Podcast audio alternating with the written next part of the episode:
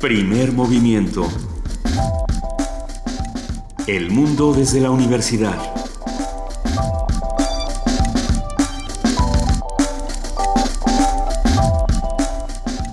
Muy buenos días, hoy es miércoles 16 de noviembre de 2016, son las 7 de la mañana con 4 minutos. Estamos aquí en Radio NAM en primer movimiento. Querida Luisa Iglesias. Queridísimo Benito Taibo, muy buenos días. Muy buen día a todos los que nos están escuchando aquí en el 96.1, en el 860 y en www.radiounam.unam.mx. Pasaron muchas cosas el día de ayer, eh, pasaron muchas cosas el día de antier y el de anteayer. Eh, hemos, leído toda clase de comentarios también en redes sociales. Les agradecemos que se hayan integrado a las discusiones. Eh, por un lado, hay una una breve nota que, creo que vale la pena recuperar, Benito, y es que hace un par de días, como todos saben, eh, Aurelio Nuño de la Secretaría de Educación Pública eh, tuvo un desliz que para muchos fue muy chistoso en el momento en el que decía leer en lugar de leer, y esta niña de primaria lo corrige, ¿no? Y por un lado salen los que se ríen, por un lado salen los que se molestan, los que se indignan, por supuesto, y también por ahí apareció una nota que si me permiten compartir. Mm, en un momento más la subiremos a redes sociales, eh, decía, bueno, es que también hay una posibilidad de que todo esto haya sido un montaje para que Aurelio Nuño se volviera trending topic en Twitter, para que se volviera relevante en las redes sociales y para ganar likes en Facebook y de esta manera eh, posicionar una vez más su nombre en la opinión pública. Yo me pregunto a partir de dónde queremos despertar eh, la respuesta de los que estamos del otro lado. Eh, creo que siempre será más inteligente hacerlo desde la precisa inteligencia, desde el conocimiento y dejar de pensar que, que la idiotez es algo que debe, debe venderse como como el chiste. Pero yo creo que sí tenemos el derecho a reírnos. Es una nota que despertó más controversia de la que uno podría pensar y que resultó muy interesante en los últimos días. Pero hay muchas otras cosas que han pasado, Benito. Sí, ah, me parece interesantísimo eh, que ayer hubo unas declaraciones del jefe de policía de Los Ángeles. Oh, sí. Ah, y me parece interesantísimo porque de alguna manera es el inicio de cierta resistencia frente al gobierno de Trump que arrancará en enero del año que viene. El jefe de policía de Los Ángeles, Charlie Beck, el lunes eh, hizo estas declaraciones que no tiene ningún plan para cambiar eh, las fórmulas de trabajo de Los Ángeles, del, Departamento de Policía de Los Ángeles y que por supuesto no es su trabajo deportar inmigrantes, o sea que no ayudará a los agentes de ICE ni a las fuerzas de de Homeland Security para deportar inmigrantes porque no es su trabajo. Es una manera de decir, a ver, espérame tantito. ¿Y qué va a pasar? A mí me... O sea, si empezamos con esta, o sea, si, si empezamos a discutir desde noviembre, quizá podamos hacer algo para enero. Yo me parece, fíjate que no, no, el Departamento de Policía de Los Ángeles no se, no es conocido mundialmente por ser encantadores, ni mucho menos. Es una fuerza policial dura. Ah, que ha estado metida en muchos líos y que incluso eh, es dura, incluso con los inmigrantes, pues, pero, pero que ya diga esto, Charlie Beck, eh, significa que ya empieza a haber un rompimiento entre eh, las los que vienen y los que están. Teníamos claros los rompimientos que podíamos encontrar en el Senado y en otros espacios. Lo interesante es cómo esto tiene una onda expansiva que además vamos a analizar de aquí a enero y es algo que no vamos a poder soltar y tomarnos a la ligera lo que ocurra después será será un error pero lo hemos repetido en numerosas ocasiones. El día de hoy tenemos un programa muy rico. Ahora sí estamos llenos de los mayores contrastes Benito. Así es y eso me, me gusta porque de eso se trata justamente ¿Te gusta? movimiento sí. Héroes y villanos miércoles de héroes y villanos. Manejo de animales no humanos en ciudad universitaria ¿Qué quiere decir esto? Que tenemos en Ciudad Universitaria una biodiversidad importante y que hay un área que se encarga de eso. Eh, estará con nosotros el doctor Luis Zambrano, el investigador del Instituto de Biología de la UNAM y secretario ejecutivo de la REPSA. La REPSA es la Reserva del Pedregal. Así es. Donde hay un montón de animales que son protegidos por la universidad. Pues él es secretario ejecutivo de esta reserva desde 2000, desde 2013. Excelente. Y estará dentro de un ratito aquí con nosotros. Estábamos comentando que a ver si traía criaturas eh, precisamente para conocerlas, pero el asunto pues no. es justamente no no sacarlas No. de su entorno, no no perturbar o tratar de perturbar menos con, con las actividades humanas. A ver, vamos a platicar también en la colaboración de la Dirección de Danza de la UNAM con la maestra Angélica Klen, como ustedes saben, la directora de danza, eh, que va a estar hablando de ballet de Jalisco. Y bueno, y trae un invitado que nos emociona muchísimo. ¿Que ya es- llegó? Ya llegó. Es tempranero. Es del, es del equipo templanero. Darius Blacher, director de ballet, de este ballet que va a estar eh, en Jalisco y que nos va a emocionar muchísimo. Vamos a charlar de todo esto y más. La Dirección General de Artes Visuales y del Museo Universitario de Arte Contemporáneo, el MUAC, eh, se hace presente con Adán González, coordinador de proyectos multimedia, y nos hablará sobre el tour arquitectónico sobre ruedas. En nuestra nota nacional vamos a hablar sobre los magistrados, sus periodos y la Suprema Corte. Esto con el doctor Pedro Salazar Ugarte, director del Instituto de Investigaciones Jurídicas de la UNAM. ¿Y qué creen que no hay dinero en la India? Pero no hay dinero quiere decir que no hay billetes, no hay moneda corriente, no hay ¿Por qué papel no? para... Esa es una gran pregunta, pero es una crisis monetaria, por supuesto. Y para hablarnos sobre este curiosísimo tema, hablaremos con la doctora Laura Carballido Coria, profesora investigadora del Departamento de Ciencias Sociales de la UNAM, Unidad Coajimalpa, licenciada en Historia por la UNAM, maestra y doctora en Estudios de Asia y África, área India, por el Colegio de México. Vamos a tener una llamada muy interesante. De hecho, eh, a ver, vamos a platicar con Aleida Rueda. Ella es de Puertas Abiertas 2016 del Instituto de Física de la UNAM. Es coordinadora de comunicación de este instituto y nos va a contar qué está pasando por allá y cómo todos nos podemos sumar a esta charla. Habrá poesía necesaria, me toca a mí, estoy listo.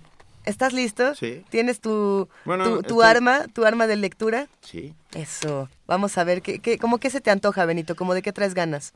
No lo sé de cierto, pero a ver si hay poesía de la India, Poesía de la India. poesía contemporánea de la India. Vamos a ver qué dicen los indios. Queridísimos radioescuchas, ¿qué nos recomiendan de poesía contemporánea de la India? Nosotros vamos a contar también en nuestra mesa del día con Cristina. A ver, esto nos emociona muchísimo. Vamos a hablar del nuevo libro de Cristina Pacheco. Vamos a hablar eh, sobre Cristina Pacheco y la cotidiana construcción de la historia. Eh, como ustedes saben, ella es escritora y conductora mexicana. Ella est- estuvo casada Periodista. con periodista, estuvo casada con José Emilio Pacheco. Además, me parece que es una de esas voces que no debemos olvidar nunca cuando hablamos de lo que ocurre en la ciudad, ¿no? De los recorridos en la ciudad, de los recorridos en todo el país. Ha sido durante muchísimos años una muy aguda observadora de la ciudad y de los habitantes de la ciudad y esto está plasmado sin duda en su libro. Eh, vamos, será una muy buena conversación, estoy seguro de ello. Nuestros amigos del Programa Universitario de Bioética cierran primer movimiento esta mañana con la participación del doctor Jorge Enrique Linares, el director de este programa, que habla sobre la emergencia sanitaria por la diabetes en nuestro país. Este tema que el día de ayer tocamos, pero que tendremos que seguir tocando eh, ayer, hoy, mañana y todos los días hasta que deje de ser una emergencia sanitaria. Los invitamos a que se queden con nosotros de 7 a 10 de la mañana. Eh, a ver, tenemos muchas notas por ahí que podrán llamarles la atención de lo que se está realizando en la universidad. Para enfrentar el síndrome de inmunodeficiencia adquirida, el SIDA, hay que modificar la percepción que se tiene de esta enfermedad y así generar la posibilidad de erradicarlo, aseguran especialistas de la UNAM. Antonio Quijano nos da más detalles con esta nota. México ha logrado avances en la lucha contra el SIDA, pero aún enfrenta retos como la discriminación y los prejuicios asociados a la sexualidad, a pesar de la evidencia científica disponible. Así lo señaló la doctora Patricia Uribe Zúñiga, directora del Centro Nacional de Prevención y Control del VIH y el SIDA, al ofrecer en la Facultad de Medicina la conferencia Retos para eliminar la epidemia del SIDA en México. La especialista planteó la necesidad, para encarar la pandemia, de cambiar el modo de ver a esta enfermedad, pues indicó que si se logra una continuidad en la atención de las personas infectadas, es posible acabar con ella para el año 2030. Lo importante es si diagnosticamos a todas las personas que están infectadas en este momento, las tratamos y logramos que esté la supresión viral, el 90-90-90, que al 90% de las ya infectadas las diagnostique, al 90% las trate y al 90% las lleve a indetectables, se va a detener la transmisión del VIH. Estas metas son para el 2020. y se espera que se pueda detener la epidemia si logramos para el 2030 95, 95, 95, se va a detener la transmisión y vamos a poder tener generaciones libres, libres de la transmisión del VIH. Dijo que a 30 años de la aparición de esta enfermedad, México ha registrado avances en su atención. Agregó que el 91% de los casos recibe tratamiento y de ellos 47% corresponde a heterosexuales. En México, a 30 años, en 1985 teníamos registrados vivos 40 casos de SIDA. En ese momento era SIDA. Ahora tenemos 126 mil vivos. Teníamos ningún tratamiento. Ahora tenemos más de 20. La sobrevida era de un año. Ahora es de 44. Teníamos muy poquitos lugares para atender estábamos aprendiendo y además atender era un decir. Los diagnosticábamos y no teníamos nada que ofrecerles más que apoyo psicológico, enseñarles a bien morir. Y ahora tenemos 400 lugares especializados en todo el sector para atender a las personas con VIH. Dijo que el 45% de los enfermos de VIH son jóvenes, pues la edad promedio de la primera relación sexual es a los 17 años, mientras que la edad en la que se registran más contagios es a los 25 años, pero no es sino hasta 10 años después cuando se realiza el diagnóstico. Cada vez tenemos más casos en tratamiento, el acceso es gratuito y nuestros retos son esos tenemos que eliminar la transmisión perinatal No debe de haber en nuestro país, tenemos todo para que no suceda casos de niños. Tenemos que fortalecer la prevención, particularmente la sexual. Tenemos que lograr quitarle el estigma a la prueba y que se le haga todo joven que tiene vida sexual activa sin protección o todo en Canadá y Estados Unidos el grupo que está aumentando es el de mayores de 50 años, porque nadie piensa que tienen vida sexual activa, nadie les da recomendaciones, piensan que ya están más allá del bien y del mal y resulta que también tienen actividad sexual y que también se están infectando y están ya viudos divorciados, buscan nuevas parejas. Entonces, aguas. México todavía no está aumentando tanto, pero estamos muy pendientes en este grupo de la población. Finalmente, la experta reconoció que en el propio sector salud muchas de las decisiones en torno a este tema no están basadas en la evidencia científica disponible. Para Radio UNAM, Antonio Quijano. Y aquí estamos, ya están llenos a la escuela, muchos está lloviendo, qué días más tristes, ¿no? Feos. Depende. Depende, depende de, con quién te vayas a tu ah, trabajo, con quién te vayas a la escuela. Si van todos acompañados en un coche, como fue el caso de Frida Saldívar y una servidora el día de hoy, todos los trayectos se vuelven divertidos. Si uno maneja con cuidado el trayecto se puede volver muy divertido. Pero además, si son niños y cantan en el coche y se aprenden una canción que les divierta muchísimo para disfrutar en el coche, mejor.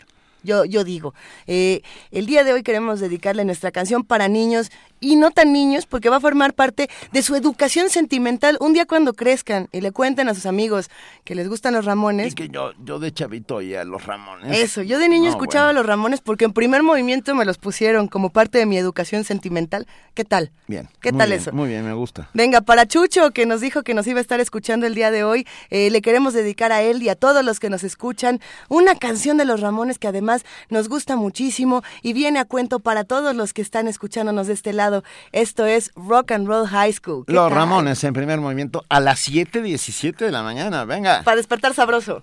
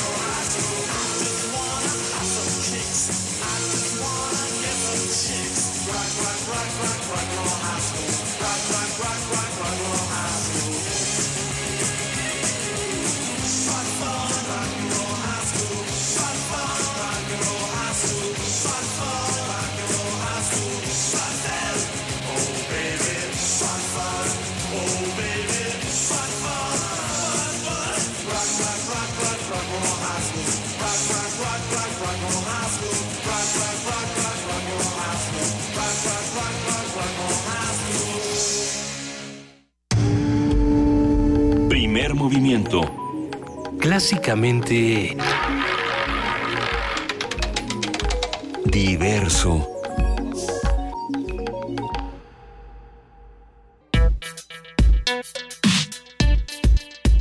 Miércoles de Héroes y Villanos. Son las 7 de la mañana con 20 minutos. Nos vamos en este momento a, nuestra nota de arranque. Vamos a empezar a hablar de criaturas de estas que nos encantan porque son de aquí de la Ciudad de México y hay que protegerlas.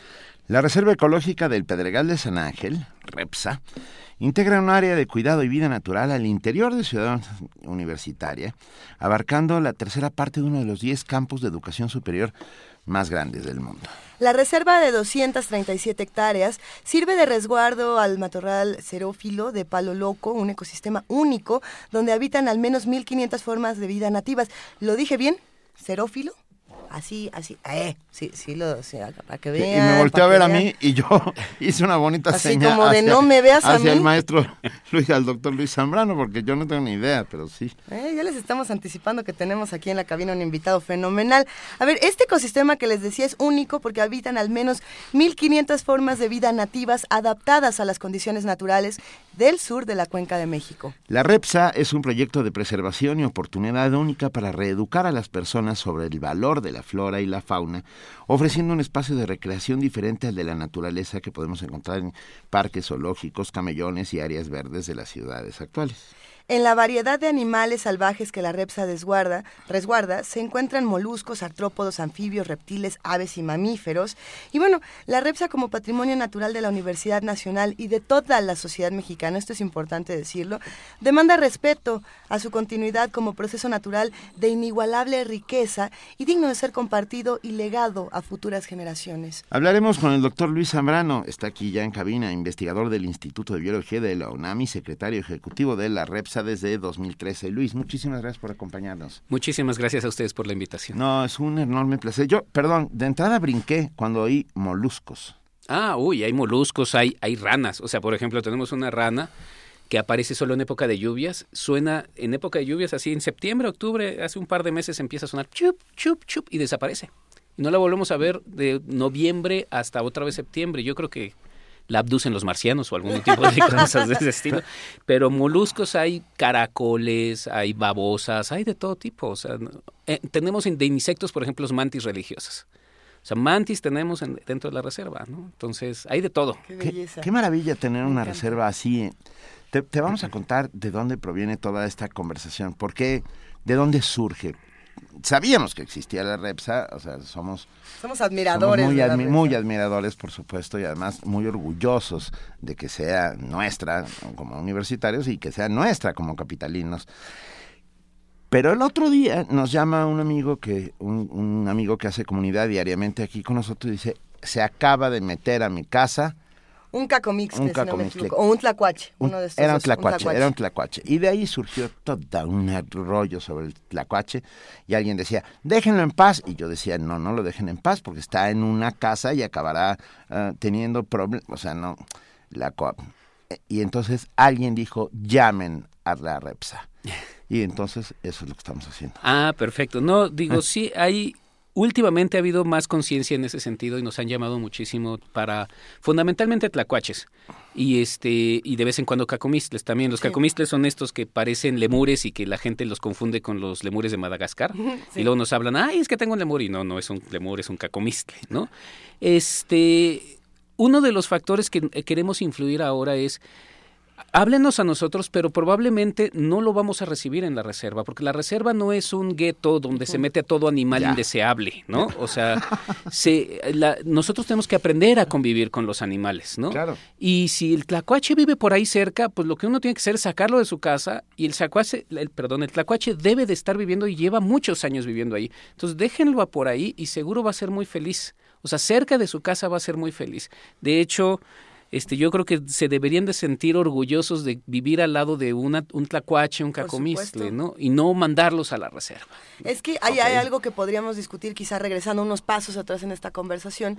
Eh, me quedo pensando en cómo aprendimos eh, desde pequeños o desde adultos, no importa el momento en el que aprendamos a convivir con los animales, pero cómo aprendimos a verlos, a observarlos, a, compartir con ellos y no solamente a colonizarlos en, el sentido que uno lo pueda tomar, porque nosotros eh, llegamos a esta ciudad que tenía un cierto ecosistema, que tenía estas especies endémicas, nosotros hemos, hemos ido creciendo sobre la ciudad y a lo mejor no hemos hecho el ejercicio de aprender a compartir en los espacios correspondientes.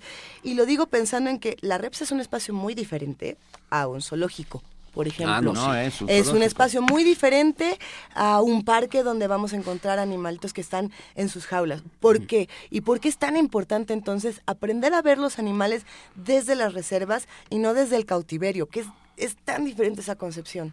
Sí, no, efectivamente. O sea, creo que uno de los grandes problemas que ahora tenemos es justamente la discusión de los animales en cautiverio, que tenían una razón de ser antes que no había estos grandes videos y de Discovery de la BBC en donde se ve hasta la caries del diente, ¿no? este, pero ahora ya no tienen razón de ser tan tan, de manera tan directa.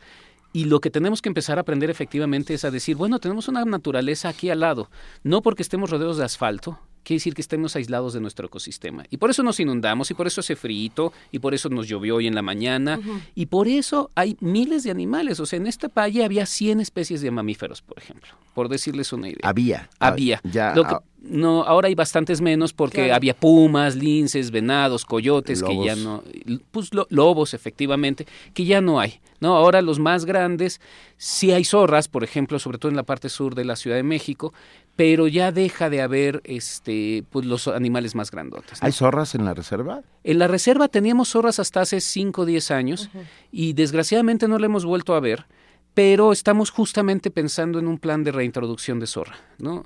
Este, justamente uno de los problemas, y sí quería yo tocar este tema, probablemente la razón por la cual se extinguió la zorra es por los perros, los perros ferales. Tenemos jaurías de perros dentro de la reserva, que es gente que abandona sus perros y hay gente dentro de la misma ciudad universitaria que les da de comer. Y los perros comen el alimento de, que les dan, pero también se comen otras cosas, se vuelven perros salvajes y afectan a, las, a la fauna, ¿no? Afectan a las zorras, afectan a los cacomistles, afectan a los tlacuaches. Entonces, lo que queremos por un lado, pedir es no abandonen a sus perros porque se meten ahí, y dos, no los alimenten ni a los perros ni a los gatos.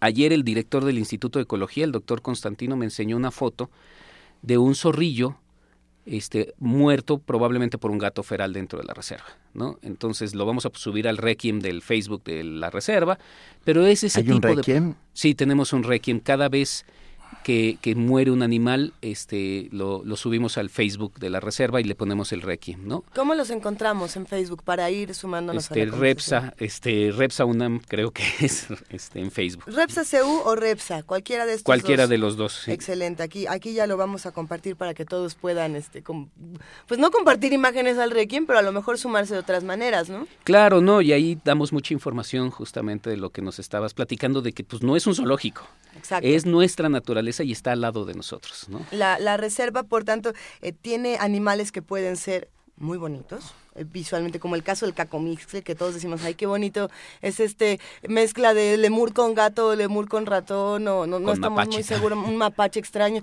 hay, hay, animales que pueden ser muy bellos pero también hay una serie de animales que la gente está acostumbrada a matar por, el instinto de se ve horrible, lo piso, ¿no? Eh, hay un alacrán, lo voy a pisar, hay un cara de niño, lo voy a aplastar.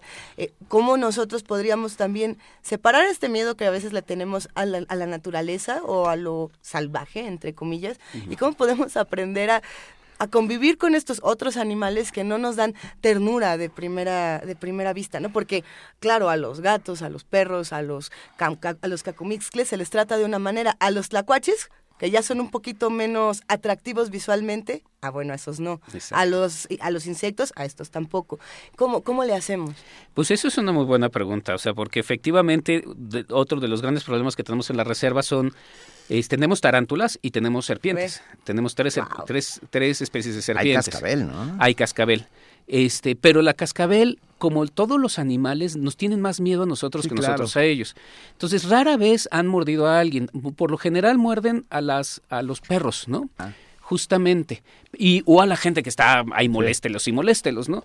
Este, pero surgen muchísimas, se aparecen muchas, y luego, luego la gente les da de palazos, les da de, este, pues les avienta objetos. Entonces, lo que digo, contestando tu pregunta es, yo creo que la apreciación de la naturaleza es como tomar cerveza. O sea, a uno no le gusta la primera. ¿No? O sea, la tiene uno que aprender a degustar. Ok. Y lo mismo con la naturaleza, o sea, uno de repente ve una tarántula y dice, ¡ay, qué horror! Pero no, pues una tarántula es una tarántula y uno cuando de repente la ve de cerca dice, ¡qué belleza! Es bellísima, por supuesto. Cuando uno ve una serpiente cascabel, uno dice, ¡qué belleza de animal! Claro, uno no se le acerca y la, la empieza a molestar, pero la puede uno ver de lejos y no hay ningún problema. Y entonces es ahí cuando uno se llena un poco de gozo y decir, mira, hay serpientes de cascabel en esta zona. ¿no? Eh, el manejo de Repsa en estos de años, entonces desde 2013 estás como secretario ejecutivo de Repsa. Sí. ¿Cómo ha sido? ¿Cómo, cómo han cómo han intentado o cómo han trabajado para uh, que sobreviva, que siga siendo autosustentable, etcétera, etcétera. Este, bueno, desde el 2003 estoy yo, pero la reserva sí empezó en 1983, acabamos de cumplir 33 años. La reserva ha crecido, de hecho, desde, desde ese entonces uh -huh. a la fecha, ha crecido de 120 y tantas hectáreas a las 237, que es un, un tercio del campus. ¿Cómo le hacemos? Pues tenemos frentes por todos lados, porque es un tercio del campus, tenemos vecinos en todos lados. Nuestro, o sea, tenemos vecinos en el CUEC, en el, los, en el Centro Cultural, los Pitufos, el Instituto de Biología. Los Instituto... Pitufos son los, los, por si usted no lo sabe, son los edificios de, investiga de, de investigación los sociales. institutos de investigación. De, de, de sociales. Los ¿no? otros también, pero no. Este, tenemos a todo tipo de vecinos, incluso el, el primer circuito, ¿no? Este, ¿Cómo le hacemos con muchas ganas? Tenemos una serie de voluntarios de veterinaria, de biología, de arquitectura, que nos apoyan todo el tiempo. Eh, tenemos nuestros encontronazos luego con algunas diferentes direcciones, pero también tenemos nuestros grandes aliados, ¿no? Ayer terminamos un taller que se llama el Taller ProRepsa, que nos fortaleció muchísimo porque son con todos estos vecinos que quieren tener pequeños jardines que sean pedregal. ¿no? Uh -huh. Vamos a presentar, y a, a, aprovecho de hacer el anuncio, vamos a presentar un libro que se llama Historias que brotan de las rocas. El Historias prólogo, que brotan de las rocas. El prólogo es del doctor Graue, y, pero también este, el doctor Rivero Serrano publicó, eh, que fue, fue, el rector justo que proclamó, que, que, hizo el edicto de la reserva, el doctor Sarucán también, o sea, esos son tres ex, bueno, rectores y exrectores, pero también hay todos los participantes de cuando se creó la reserva. ¿no? Desde su punto de vista muy personal, no es biológico, no es técnico, es así como yo me sentí muy importante a la hora de hacer la reserva porque cerré insurgentes para que la reserva se, se, se, generara. En 1984 se cerró insurgentes, por ejemplo, para que la reserva se creara. Entonces, los invito a leer el libro, esperemos que salga en 10 días y cuando salga los, los, mandamos y este y, y este y, nos echen ayuda. A ver, perdón, a noticia de última hora sobre el tlacuache. Ah, claro, ya sí, Ya apareció Edgar Larios y dice, saludos, respecto al tlacuache, lo adoptamos, cada noche nos visita para comer fruta, verdura y carne, aunque nunca lo vemos. O sea, y, pero simultáneamente, Luis, aparece Armando Cruz y dice, a mi casa entran a veces tlacuaches, ¿qué les puedo poner para comer? No les pongan nada es para que, comer. Eso ver, es lo que eso. Este no los animales viven muy bien sin que les pongan ustedes comida, porque si uno les empieza a poner comida, empieza a haber una relación muy perversa de casi domesticación. Y claro. esos animales no son domésticos.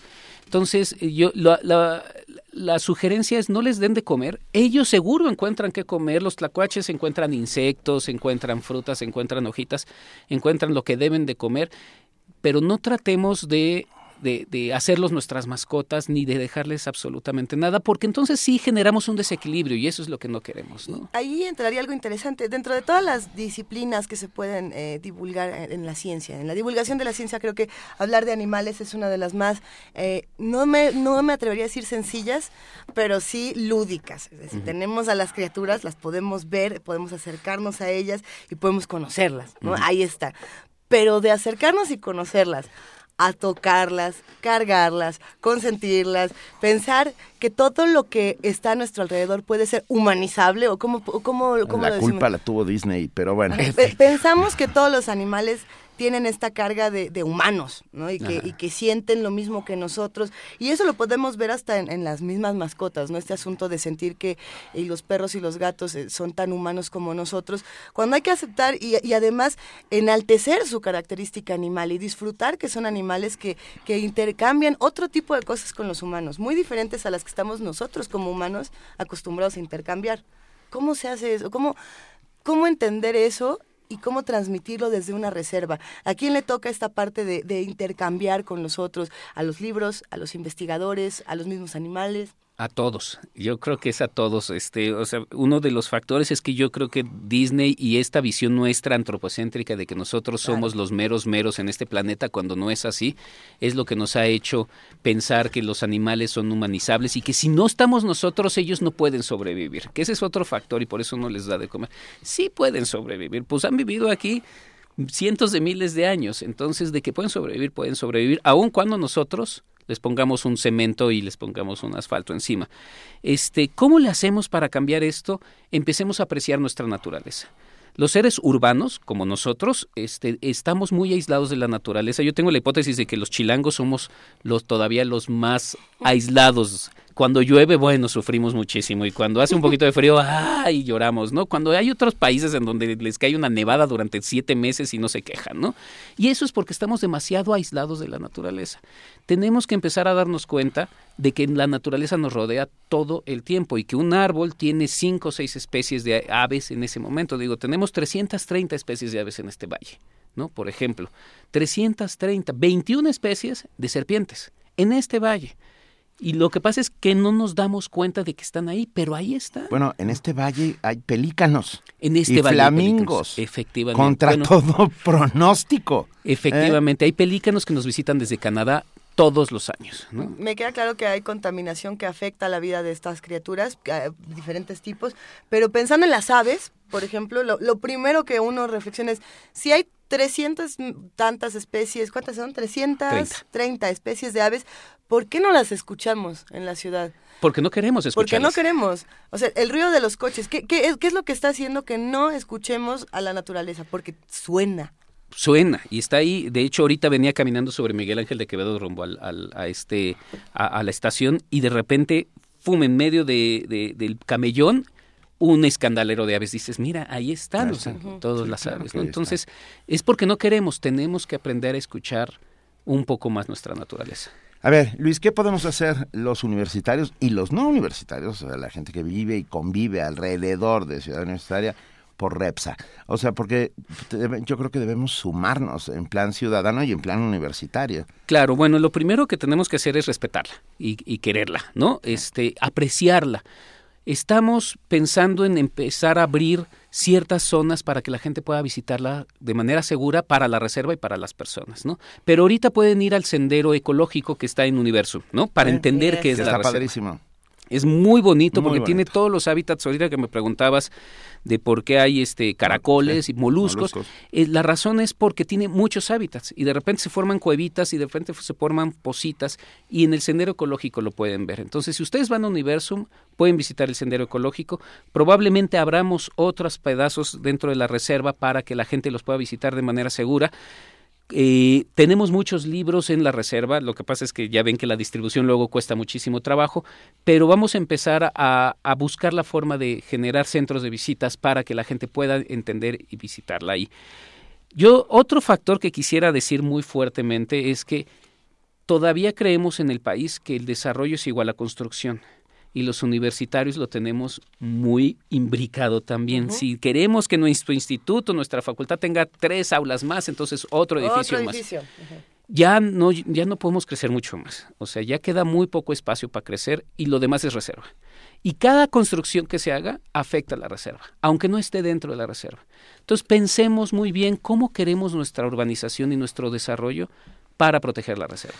Y acciones puntuales, pequeñas, de estas de todos los días que podemos hacer por la reserva es, si usted va a visitar la reserva, por favor, no tire basura, por ejemplo, eso es Claro. importantísimo. No es un receptáculo de basura. no fume porque No, es peligrosísimo. eh, eh, el, ahora está lloviendo mucho, pero hay, hay temporada de secas que con una brisna de, de, ¿De cigarro? de cigarro puede incendiarse. Ah, ¿Tenemos problemas de incendios, Luis? Tenemos cada año tenemos entre tres y cinco incendios Ah. y justo son por lo que acabas de decir. Este, por gente que está ahí y, si- y además ahora que tenemos cámaras vigilando todo gracias a, a- a la gente de la Dirección General de Servicios Generales, de repente ves cómo empieza a salir el humo y salen como cinco o seis personas así con dices, pues ahí había un grupo de personas fumando y se empezó a incendiar. Entonces, afortunadamente el cuerpo de bomberos este, nos ayuda rapidísimo y los últimos años los han sofocado rápido, pero en el 2011 tuvimos un incendio gigante, ¿no? Entonces, cuidado con los incendios, no fumen cerca. ¿Qué más? Lo de la basura, no, ¿qué tiren más basura, no le den de alimentación a los animales. No se los lleven del espacio. No, no, se, no se los lleven. Si encuentran un animal que les parece peligroso, una tarántula, una serpiente, háblenos o hablen a bomberos. En ese momento vamos nosotros sin ningún problema, pero no lo ataquen ni se le acerquen tampoco. Y estamos hablando de bomberos de Ciudad Universitaria. Los claro. el cuerpo de bomberos de Ciudad Universitaria. Es que ustedes, por si nos están oyendo las primeras veces, hay que decir que la Universidad Nacional Autónoma de México lo tiene todo. Es un país. Es un país. Oye, es un país que tiene equipo de fútbol, dos, tres, este, orquestas, cines, uh, eh, bueno, todo. Es la todo. ciudad dentro de la ciudad, ¿no? Así Esa es, es la belleza. Una reserva. Una, una, una reserva ecológica de 200 hectáreas. Exacto. Y, Qué bárbaro. y en una reflexión que a mí me, me llega, o sea, para ir dándole un poco el cierre a esta, a esta charla, tenemos esta ciudad dentro de la ciudad. No podemos olvidarnos de la ciudad que está fuera de la ciudad y de cómo está el impacto de, de acercarnos a la REPSA, de acercarnos a esta reserva y de todo eso que se aprende darle, darle seguimiento afuera de, la reserva y- y enriquecer, digamos, el conocimiento de las ciudades. Y entonces yo me pregunto, ¿qué tenemos que hacer nosotros como ciudadanos con, no sé, los zoológicos, por ejemplo? Y no decir, odio los zoológicos o amo los zoológicos. ¿Qué se hace? Y también lo pregunto porque tuve la oportunidad de ir al Museo de Historia Natural Mm. y de ver a los animales eh, que están, digamos, desde hace 800 años. o Bueno. Ay, no son 800, pero sí son criaturas milenarias. Y me quedé pensando, bueno, estos ya están aquí, esto ya es así, pero los que están vivos, ¿qué? ¿Qué pasa con esos que están en cautiverio? ¿Y cuál es la reflexión que debemos de hacer en un espejo con las reservas? Otro Bueno, tipo de zoológicos. Bueno, yo, yo creo que podemos repetir un poco el, el concepto de aprender a vivir en un ecosistema. O sea, está la reserva de Ciudad Universitaria, pero también está el bosque Chapultepec, pero también están los camellones El bosque en el sur, Tlalpan. el bosque de Tlalpan. Eh, Hay muchos Muchísimo. parques, muchos camellones y en esos hay mucha naturaleza. Y eso es de la que no nos damos cuenta. Yo creo que em, tenemos que empezar a aprender y ya el resto del mundo se ha dado cuenta. Nosotros creo que vamos un poquito atrasados como ciudad en ese sentido, a darnos cuenta de que uno, la- bueno, el 60% del Distrito Federal, de lo que era el Distrito Federal, ahora Ciudad de México, es reserva, que es todo el sur. Y eso no lo vemos. Creemos que las reservas, ay, pues bueno, es así como los Chimalapas o allá este, el Amazonas. O, Montes no, azules. Montes Azules. No, las reservas están aquí en la Ciudad de México y no necesitamos entonces, si queremos ver un tigre de Bengala, pues prendamos la tele. O sea, digo, o, O, te- o leamos a Kipling. es, o leamos a Kipling, exactamente. O sea, para ver dos tipos de tigres Claro. de Bengala, no un pobre bicho que está ahí atrás de un armario, ¿no? sí. Sufriendo. A ver, perdón Luis, eh, un par de... Una, eh, la Repsa, ¿cómo no te voy a querer si tenemos res- Repsa? Dicen ya aquí en redes sociales, hay, Sí, hay los cosas muy bonitas. Javier Gómez dice, ¿cómo no te voy a querer si tenemos Repsa? Ah, dice Alfonso de Alba, cuando éramos conscriptos nos llevaban a recoger basura a la Repsa, era genial, ¿todavía lo hacen? Este, no con los conscriptos, pero sí lo hacemos con los este, Boy Scouts y lo hacemos con algunas primarias.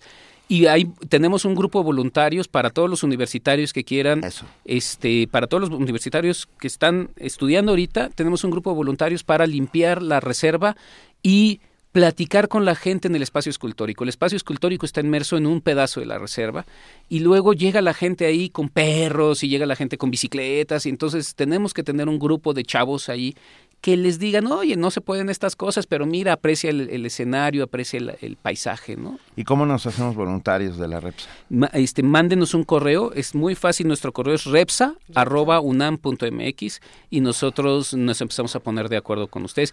También limpiamos piedra, o sea, se oye muy feo, pero, pero es lo que hacemos. Cuando hay mucho suelo, ese es el peor enemigo de la reserva. Tiene que tener piedra porque justo es pedregal y es ahí donde surge la vida. Entonces, tenemos voluntarios para limpiar piedras y restaurar nuestra reserva. Nos gusta, Uy. nos gusta muchísimo. Una última, ya, ya estamos cerrando, pero Edna dice, yo vivo en Tetepan, los vecinos andan acabando con la Eh, fauna. El Ten- Valle de Tepeponc, saludos. Tengo mi jardín invadido de varias especies, tengo que encerrar a mi perro, no sé qué hacer, acaban de nacer ardillas, ayuda, sí habla como si estuviera metida en medio de African. ¿Qué, Bueno, eh, yo vivo en Tepepan y entiendo. ¿Pero qué le entiendo decimos a. Edna? Bueno, hay, ahí justamente cuando uno les da de comer a los animales, empiezan a surgir las plagas. Las ardillas son una plaga. Las ardillas arborícolas son una plaga y la tenemos esa plaga en toda la Ciudad de México. Yo tengo.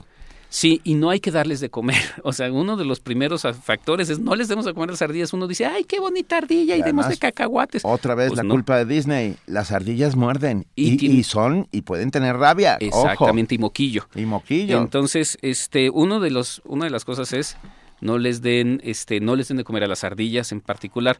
La otra es aprendamos a convivir otra vez con los es animales, ¿no? Eh, justamente en Tepepan hubo hace unos años una, un crecimiento enloquecido de gatos, de, de la comunidad gatuna. Yo me imagino por, por lo mismo, porque los, los que estábamos ahí les dábamos de comer y de pronto había gatos y gatos y gatos y los comenzaron a envenenar y la respuesta fue, dejemos que los gatos, además había muchos cacomixles, lo sigue habiendo. Y uno pensaba que se iban a matar los unos a los otros y ahora resulta que son los mejores amigos y que la naturaleza sí aprende a, a unir a sus especies y a que convivan si nosotros nos hacemos tantito para atrás. Exacto. Bueno, déjenme decirles que los gatos sí son un poquito agresivos con la naturaleza. Sí lo O sea, sí. se comen todas las lagartijas del mundo y todas las aves del mundo. Entonces, los gatos son nuestros, o sea, son en cauti- bueno, son domésticos. Entonces, esos los tenemos que controlar un poquito más. Esterilizarlos. Esterilizarlos, ¿no? Gran conversación. Eh, ¿Cómo no te voy a querer, Repsa? Si te, te- además nos brindas un montón de oxígeno. Eso es otra de las cosas que Y de hace. agua. Y de agua. Claro, porque es una... Es- ¿Qué? Híjole, ya, ya no nos da tiempo, pero ojalá que convirtamos a nuestras reservas en santuarios para que sean intocados. Gracias a Luis Zambrano, doctor Luis Zambrano, investigador de biología de la UNAM, secretario ejecutivo de la REPSA desde 2013. Seguiremos en contacto, por supuesto. Cuando quieran, aquí estoy para platicar con ustedes Eso. sobre la reserva y la, y, y la naturaleza dentro de las, de las ciudades. Venga, muchísimas gracias. Un enorme abrazo. Primer movimiento. Clásicamente Diverso. Son las 7 de la mañana con 47 minutos. ¿Qué tal A ver. esa conversación con el doctor Pero- Luis Zambrano? Esta estuvo buenísima. Redes sociales han enloquecido Sí, hablando de y- criaturas. Eh, Miguel Ángel Mirán dice, si la UNAM es como un país, entonces ¿por qué le están declarando la guerra a Donald Trump? Perderán. A ver, este, ¿Cómo? Miguel, no estamos declarando la guerra a nadie. No, a ver, esta conversación fuera una No, no, yo declaratoria de sé, amor. pero lleva tres días eh, diciendo este tipo de cosas. Entonces, rápidamente, decirle, no estamos declarando la guerra a nadie, estamos hablando. Ah, todo el tiempo se están intercambiando opiniones e ideas. No hay ninguna guerra, gracias. Y Ya tenemos en cabina y lo agradecemos enormemente. qué a la- emoción, Yeah, qué emoción.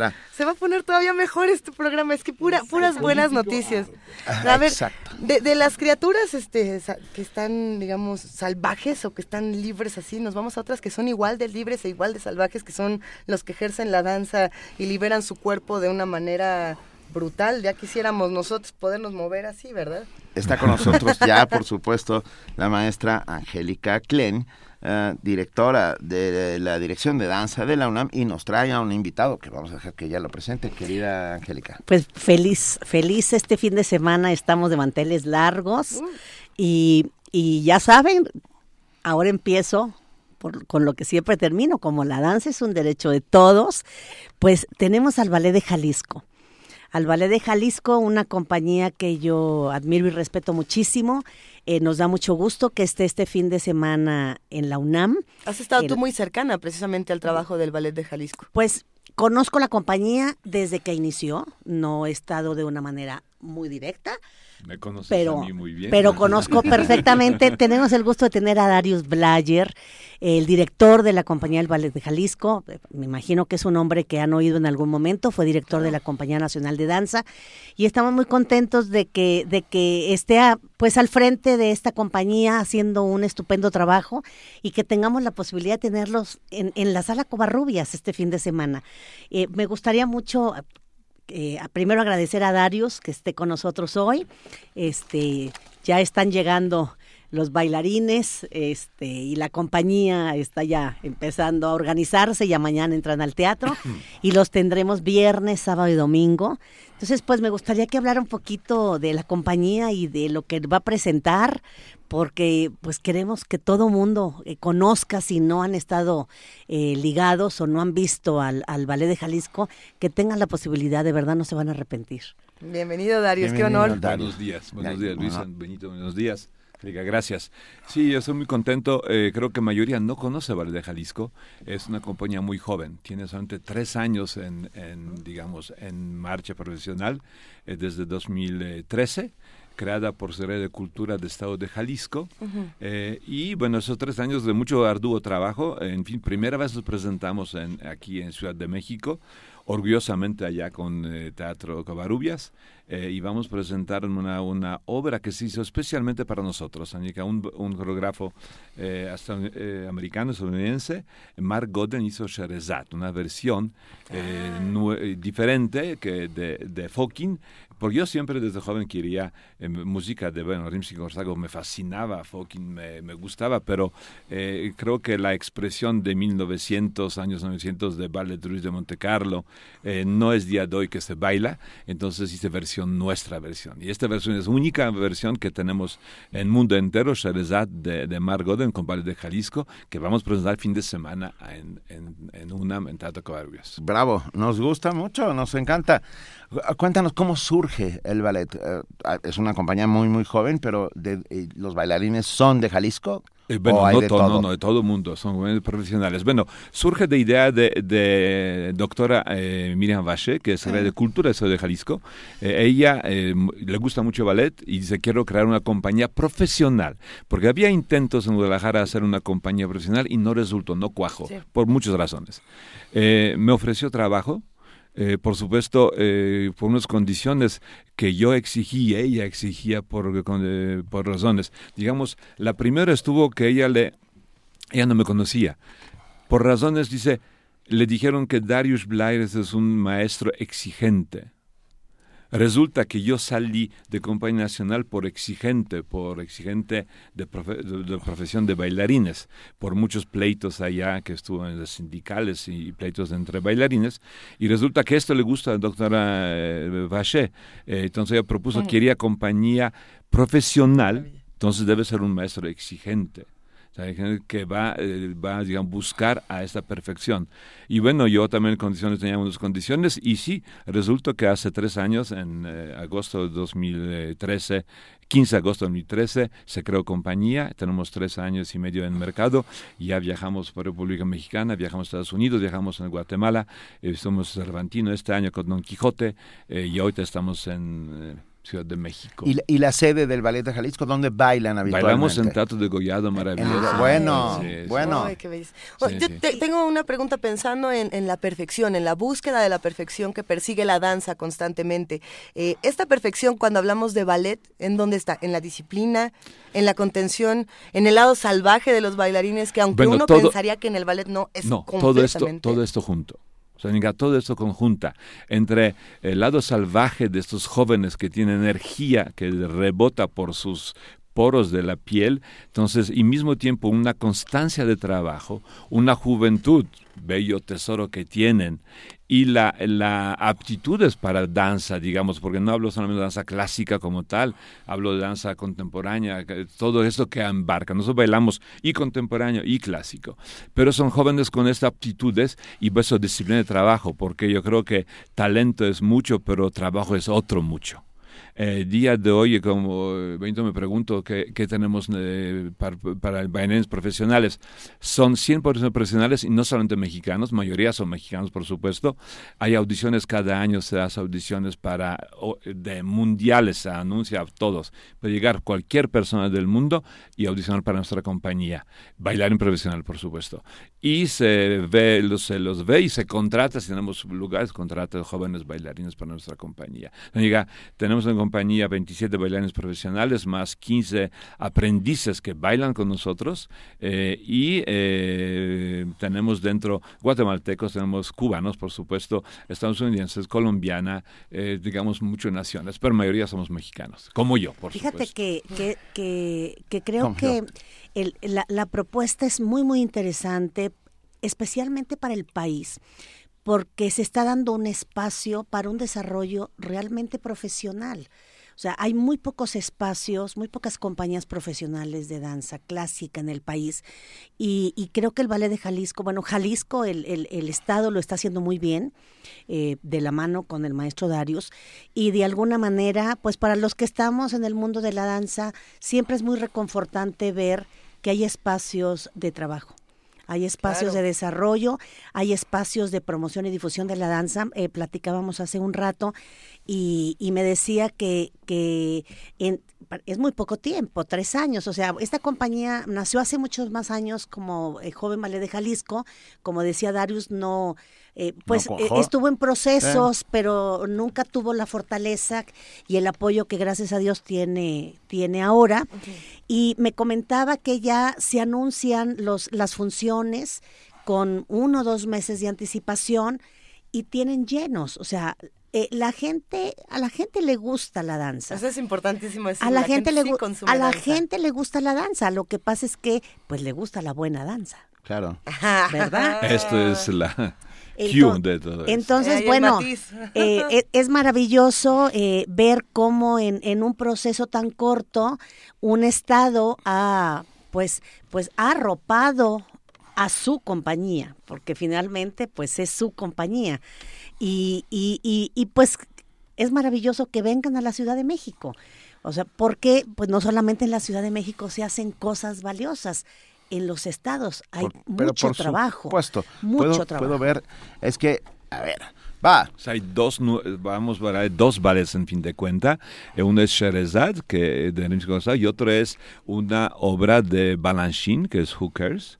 Eh, que es obra creada especialmente en homenaje a Nueva York. Con, música, de, Gershwin. exactamente. Vamos hay que poner, ¿no? hay que poner a Gershwin. me están, producción ¿eh? lo supo. Producción dice que sí quiere ponerlo. Busquemos algo de Gershwin. Yo, yo tengo en la cabeza que ¿Qué de Gershwin? ¿Qué de Gershwin estaría bien para esto? Bueno, estos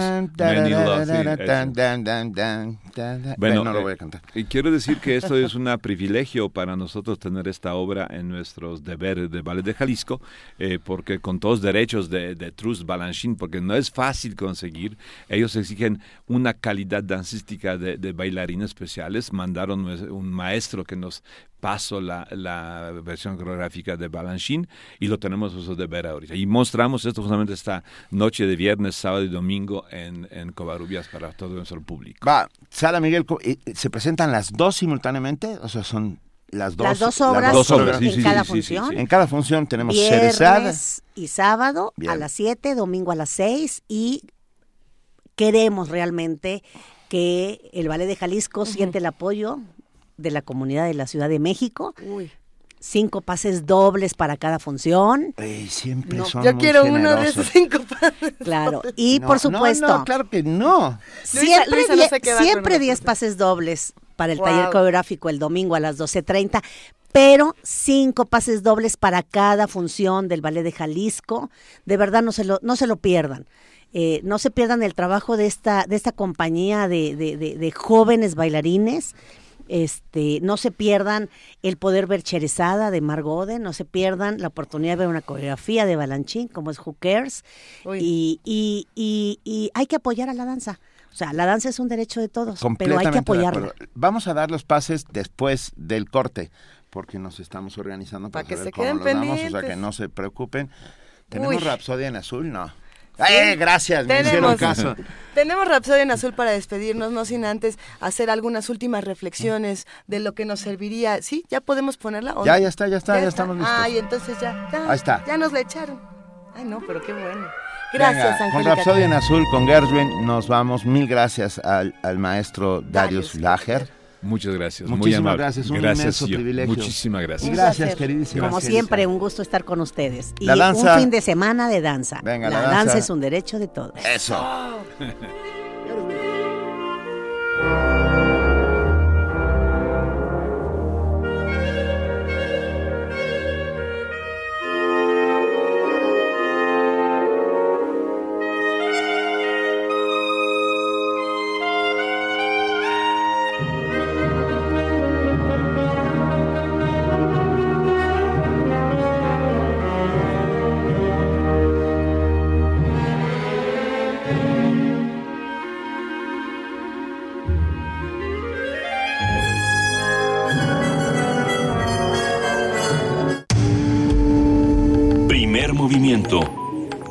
Clásicamente...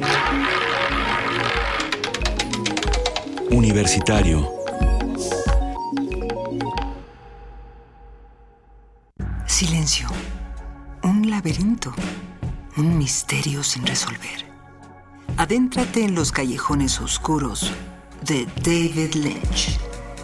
Cineclub Radio Cinema trae para ti una selección que te mantendrá en vilo. Dunas, Blue Velvet, Corazón Salvaje, Lost Highway, Mulholland Drive e Inland Empire te esperan los miércoles de noviembre y diciembre a las 18 horas en la sala Julián Carrillo. Ven y descifra el imaginario de uno de los cineastas más representativos del siglo XX.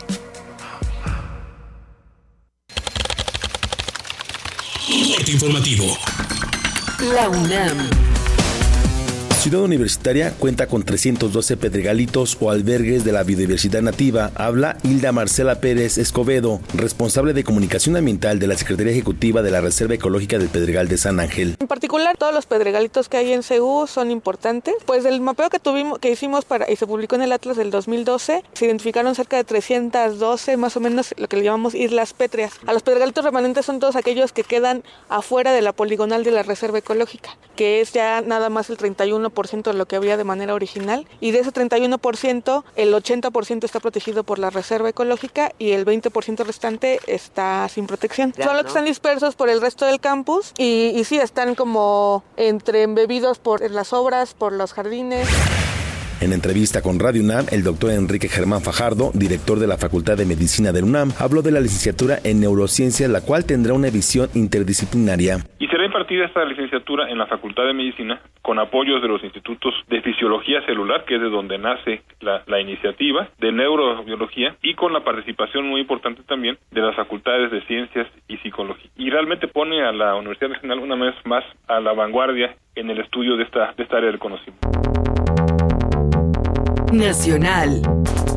El Senado de la República acordó la entrega de la medalla Belisario Domínguez postmortem para el ciudadano Gonzalo Miguel Rivas Cámara, quien impidió el estallamiento de una gasolinería durante una protesta estudiantil en Guerrero. Habla Miguel Barbosa, coordinador del PRD en el Senado. El hoy que será aprobado seguramente como galardonado es una víctima de formas no resueltas, de problemas no restos del conflicto social. Como él, ha habido otras víctimas.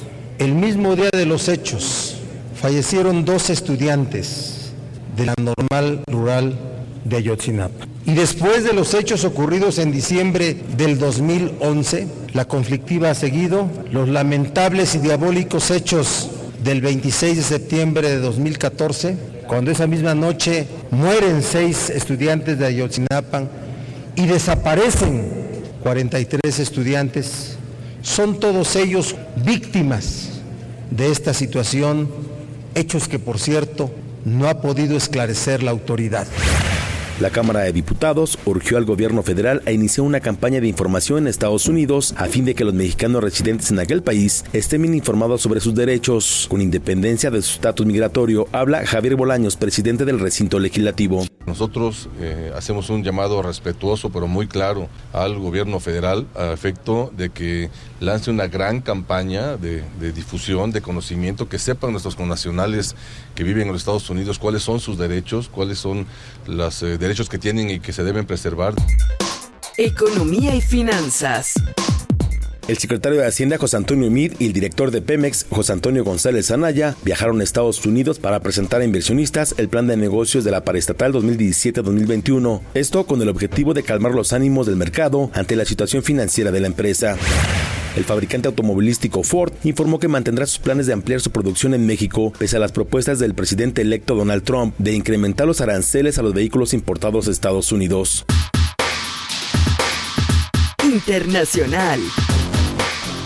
Información filtrada a la cadena CNN reveló que el presidente electo de Estados Unidos, Donald Trump, ordenará la salida de su país del Tratado de Libre Comercio el 7 de agosto de 2017 si México y Canadá no aceptan renegociarlo.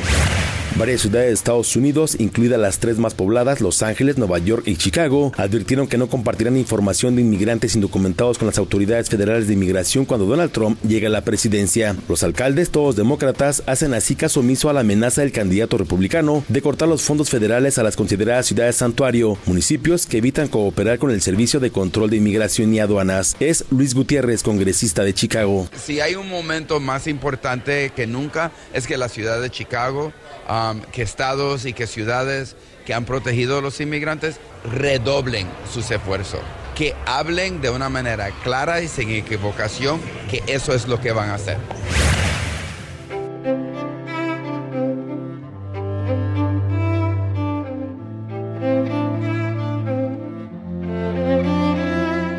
Un día como hoy.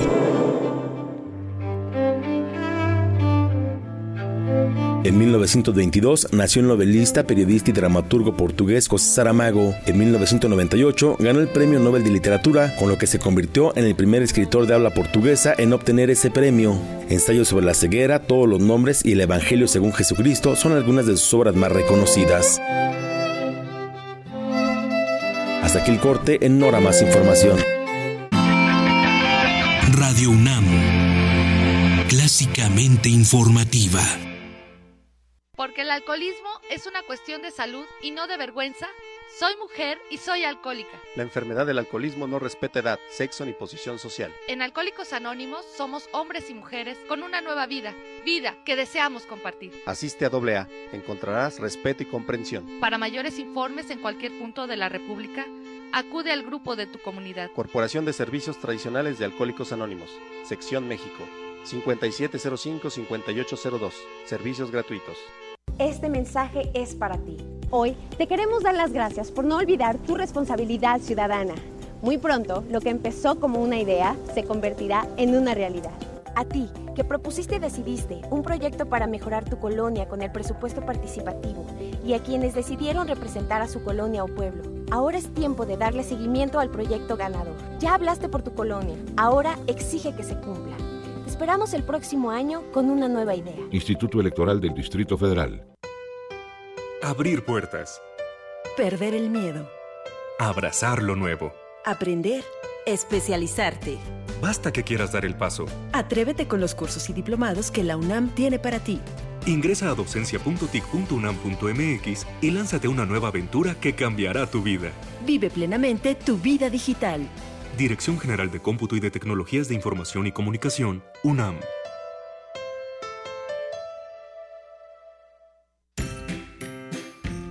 Puedes contagiarte de influenza y contagiar a los demás en cualquier parte. Por eso, es importante vacunar a niños de 6 meses a 5 años, adultos mayores de 60 años, embarazadas, personal de salud y personas con enfermedades crónicas no controladas. La vacuna es segura y gratuita. Infórmate en www.gov.mx salud. Secretaría de Salud. Este programa es público, ajeno a cualquier partido político. Queda prohibido el uso para fines distintos a los establecidos en el programa. Hagamos comunidad y una pastorela. Te invitamos a participar en nuestra ya tradicional pastorela de Sembrina. Entra a la página de Facebook de Primer Movimiento para descargar el texto. El infierno está brindando una oferta de locura que vale lo menos 10. Es un plan para... Elige tu personaje favorito y mándanos una grabación de un minuto al correo electrónico primermovimientounam.gmail.com antes del 8 de diciembre.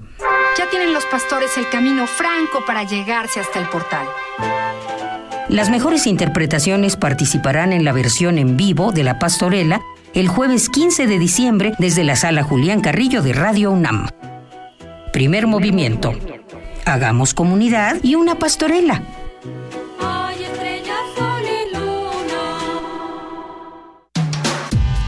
Primer movimiento.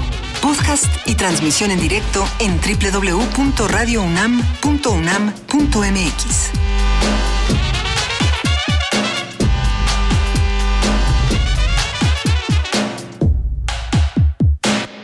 Son las 8 de la mañana con 9 minutos, querido Benito. muy rápidamente, no, no se ofendan, Alejandro Peláez, el Zarco. Y los dos nos dicen, claro, el músicos interruptos que acostumbran con Gershwin no tienen perdón de los dioses y el zarco dice lo bueno de los malos que no discriminan ni tasajean parejo las obras musicales. A ver. Era muy difícil dejar Lo pedí de último segundo que pusiéramos un pedacito eh, y un pedacito es un pedacito. No podíamos poner completa la Rapsodia en Azul. Nos hubiera encantado hacerlo. Mil Ay, disculpas a los dos, mil disculpas al maestro Gershwin ahí donde nos esté escuchando. A ver, pero entonces, para los que sí se quieren ir al ballet de Jalisco, va una pregunta que nos tienen que responder por teléfono muy sencilla. ¿De dónde es Gershwin? ¿De dónde es? Y ya con eso se pueden ir a las funciones que tenemos el 18 de noviembre, el 19 de noviembre y el 20 de noviembre, viernes, sábado y domingo. Y estos pases dobles, que son cinco por cada función, se van a ir por teléfono. Llámenos al 55 36 43 39. Cuéntenos de dónde es Gershwin, nada más con eso. Y díganos a cuál de estas tres funciones quieren ir para que no se haga un revoltijo exótico de boletos con su nombre completo. Ya estarán dentro de esta bellísima función. Así como tenemos los 10 pases dobles para el taller coreográfico que siempre nos regala nuestra queridísima Angélica Klein. Estos son para las 12.30 horas del domingo 20 de noviembre y se van por, Por Twitter. Twitter. Así de sencillo. Nombre completo, por favor, más el hashtag TC, Taller Coreográfico UNAM, TC UNAM. Ya con eso. Por Twitter, los 10 pases dobles para el taller coreográfico y los 5, 5 y 5. Por teléfono, llámenos, por favor. Eh, ya tenemos en cabina y lo agradecemos enormemente a Adán González, coordinador de proyectos multimedia de la Dirección General de Artes Visuales y del Museo Universitario de Arte Contemporáneo, el MOAC. Adán, qué, ¿Qué gusto. tal? que- Muchas gracias, buenos días. Muchas gracias. Oye, Adán, ¿qué ha pasado? ¿Qué es esto? Cuéntanos. Pues digo, seguimos con, con muchas exposiciones, casa llena, y ya se acerca nuestro aniversario, nuestro octavo aniversario, que si no mal recuerdo es el 24 de noviembre, más lo vamos a celebrar el 27 de noviembre. Entonces hoy les vengo a platicar de una, de una actividad que tenemos programada para este evento. Bueno, estos ocho años que se suenan poco, pero la verdad es que han sucedido muchas cosas, estamos muy contentos de celebrarlo. El nombre de esta actividad nos genera toda clase de inquietudes este, para bien. Queremos saber qué es el tour arquitectónico sobre ruedas, hacia dónde van dando este tour, a dónde nos va a llevar. Cuéntanoslo todo. Sí, bueno, con la intención de conmemorar el aniversario del MUAC y un poco hacer eh, una, este, una introspección acerca de la arquitectura del museo, proponemos e invitamos a participar en un tour arquitectónico sobre ruedas que consiste en recorrer Ciudad Universitaria, el campus central y parte del Centro Cultural Universitario, eh, de la mano de dos profesores de la Facultad de Arquitectura que nos van a ir contando diferentes, eh, en diferentes puntos eh, historias y relatos sobre la arquitectura moderna de México y claro, sobre cada uno de los edificios más emblemáticos de Ciudad Universitaria. ¿Y, y cómo nos vamos a ir a este tour? ¿Qué tenemos que hacer? ¿Dónde nos formamos? ¿A qué vehículo nos montamos? Platícanos más, por favor. Claro, eh, como lo dice el título, es sobre ruedas, es- se permite todo vehículo no motorizado, dígase patines, eh, patineta, bicicleta, obviamente, y la... sí, ruedas, claro, claro, claro, claro que se puede, claro. Hay que saber usar estos vehículos. ¿no? Claro, Si nos vamos sí, en patines claro hay que que, sí. aguantar el recorrido. Sí, hay que aguantar el recorrido. El recorrido es aproximadamente de dos horas, obviamente con sus diferentes puntos de, este, de revisión. Y partimos el 27 de noviembre a las 10 de la mañana de la, eh, de la explanada de Rectoría de Ciudad Universitaria. Más eh, este recorrido es de cupo limitado, solo tenemos 25 lugares y les digo cómo hacerlo. Venga. Eh, vamos a inscribirnos a la siguiente dirección de correo electrónico, es enlace.mediación arroba muac punto unam punto mx solamente con el en el en el cuerpo del mensaje tour arquitectónico con nombre edad y un correo electrónico Va otra vez. referencia. Enlace punto mediación arroba muac punto unam punto mx Oye, ¿qué le pasa a las personas que dicen, bueno, eh, no me alcancé a inscribir y de pronto me aparezco, me hago presente con mi patineta, llegué y, y qué, y qué pasa con todos los que queremos integrarnos? No pasa nada, eh, podemos, mejor podemos integrarnos, pero los primeros, o sea, esto de 25 personas es porque aparte del tour estamos, vamos a dar, regalar unos kits conmemorativos del octavo aniversario del MUAC, que es una playera y otras cosillas. Entonces los primeros 25, los inscritos oficialmente serán los que tengan oportunidad de tener este, este paquete, ¿no? Conmemorativo del MUAC. ¿Cuáles son estos edificios, por lo menos dentro de tu propia eh, experiencia, Adán, que serán los más importantes en un recorrido universitario como este? Claro que tendríamos que revisar el campus central, obligatoriamente el eje que es del Estadio Olímpico Universitario a la Facultad de Medicina, pasando obviamente por Rectoría, la Biblioteca Central de Juan O'Gorman, la Facultad de Arquitectura, el Pabellón de Rayos Cósmicos de Odontología, que es de Félix Candela, y claro, rematar con el, la famosísima Facultad de Medicina.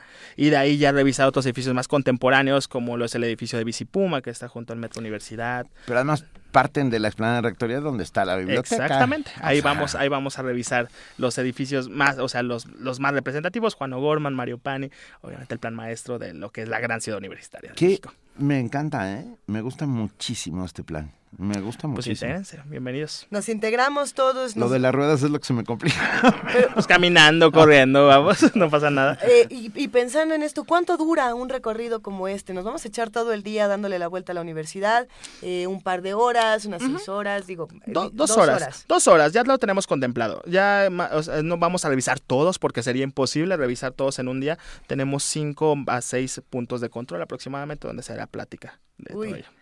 Pues maravillosa experiencia, Maravilloso. se Entonces, muchísimo. Ya saben dónde se pueden inscribir, enlace.mediación.moac.unam.mx. Efectivamente. Y esto es para celebrar los, ocho, los, ocho, años del MOAC. ¿Qué, otra cosa podemos esperar? Además de este tour, al que de seguro vamos a aparecernos todos, nos vamos a manifestar con nuestros eh, tacones motorizados, con nuestra patineta, nuestro ¿se puede patín del diablo? Sí, claro. Ah, sí, claro que se puede. Ese sí lo tengo. Con ese sí podemos. Pues adelante, vamos. No, digo, el MOAC tiene preparadas como muchas actividades, aparte de que el domingo 27 también es la clausura de Anish Kapoor.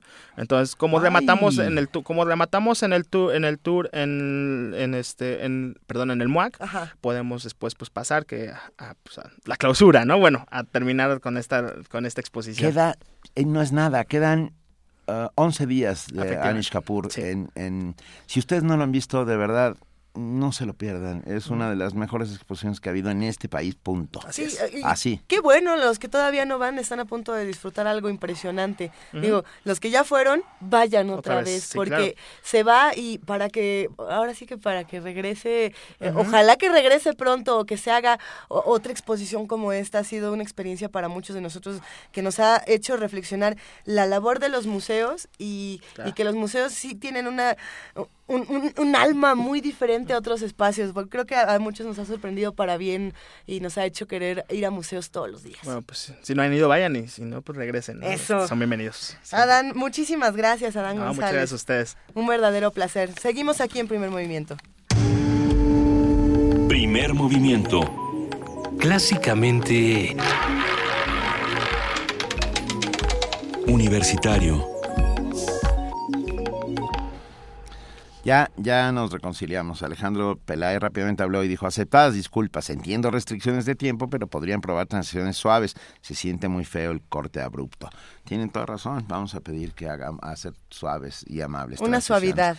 A ver, esta transición suave les va a encantar porque suavemente nos vamos a ir a una nota. Así es, la información es una herramienta para la consolidación de la democracia coincidieron expertos al participar en la Facultad de Ciencias Políticas de la UNAM en una jornada de análisis sobre este tema. Esto a propósito de los 15 años de la Asociación Mexicana del Derecho a la Información. La Medicindi Pérez Ramírez tiene más información.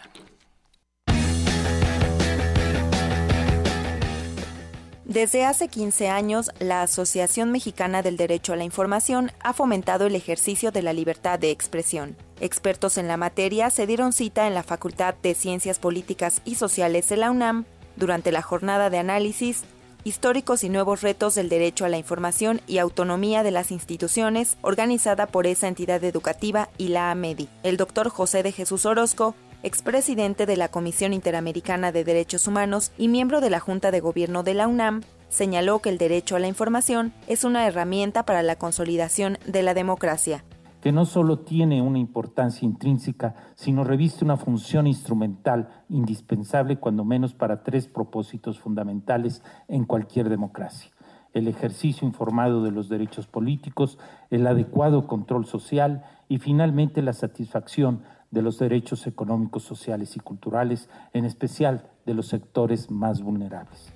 Por su parte, el director general del Programa de Agravios a Periodistas y Defensores de los Derechos Humanos de la Comisión Nacional de los Derechos Humanos, Rodrigo Santiago Juárez, se refirió a las agresiones a periodistas y comunicadores. Algunas entidades como Veracruz, Tamaulipas, Guerrero, Chihuahua y Oaxaca concentran alrededor del 60% de los homicidios contra comunicadores en el país. Las cifras con las que cuenta la CNDH arrojan que desde el año 2000 han sido asesinados 119 periodistas en México. 20 han sido desaparecidos desde el año 2005 y se han cometido 50 atentados contra instalaciones a medios de comunicación. En su turno, el investigador del Instituto de Investigaciones Sociales de la UNAM, Raúl Trejo del Arbre, indicó que los agravios se dan también con declaraciones. Tenemos que cuidarnos mucho de incurrir en un discurso tan maniqueo en donde por reconocer problemas reales y agravios reales a la sociedad mexicana a través de las agresiones a numerosos periodistas, pudiéramos considerar que no tenemos libertad de expresión en México. No es verdad. Esa libertad la ejercemos constantemente a través de muchos recursos, no solo en los medios convencionales, sino ahora también en las redes sociodigitales. Necesitamos cada vez más medidas concretas de política pública capaces de atemperar y resolver y castigar la persecución a los periodistas. La AMEDI reconoció el trabajo de periodistas y promotores del derecho a la información, como el escritor y periodista Genaro Villamil, quien recibió el galardón al premio AMEDI al ejercicio periodístico en derecho a la información. En entrevista para Radio UNAM, Villamil habló sobre la ley de derecho de réplica. Yo creo que hay una un falso debate para eh, contraponer derecho a la información con derecho a réplica. No, la el derecho de réplica es parte del derecho a la información. No debería estar contrapuesto. Y no debería la instrumentalización del derecho de réplica impedir el derecho a la información. Y si los partidos políticos quieren defender su derecho de réplica o los mecanismos de derecho de réplica, no pueden imponerlo de manera general a toda la ciudadanía y a todas las otras actividades. Yo creo que en ese sentido, eh, qué bueno que se aplazó la decisión del ministro. La periodista Carmen Aristegui recibió el premio a la libertad de expresión, la maestra Beatriz Solís con el premio a la trayectoria en Derecho a la Información, la investigadora Alma Rosa Alba de la Selva, el premio en investigación en tecnologías de la información y el premio a la divulgación del derecho a la información fue para el académico Gabriel Sosa Plata. Para Radio UNAM, Cindy Pérez Ramírez. Primer movimiento. Clásicamente...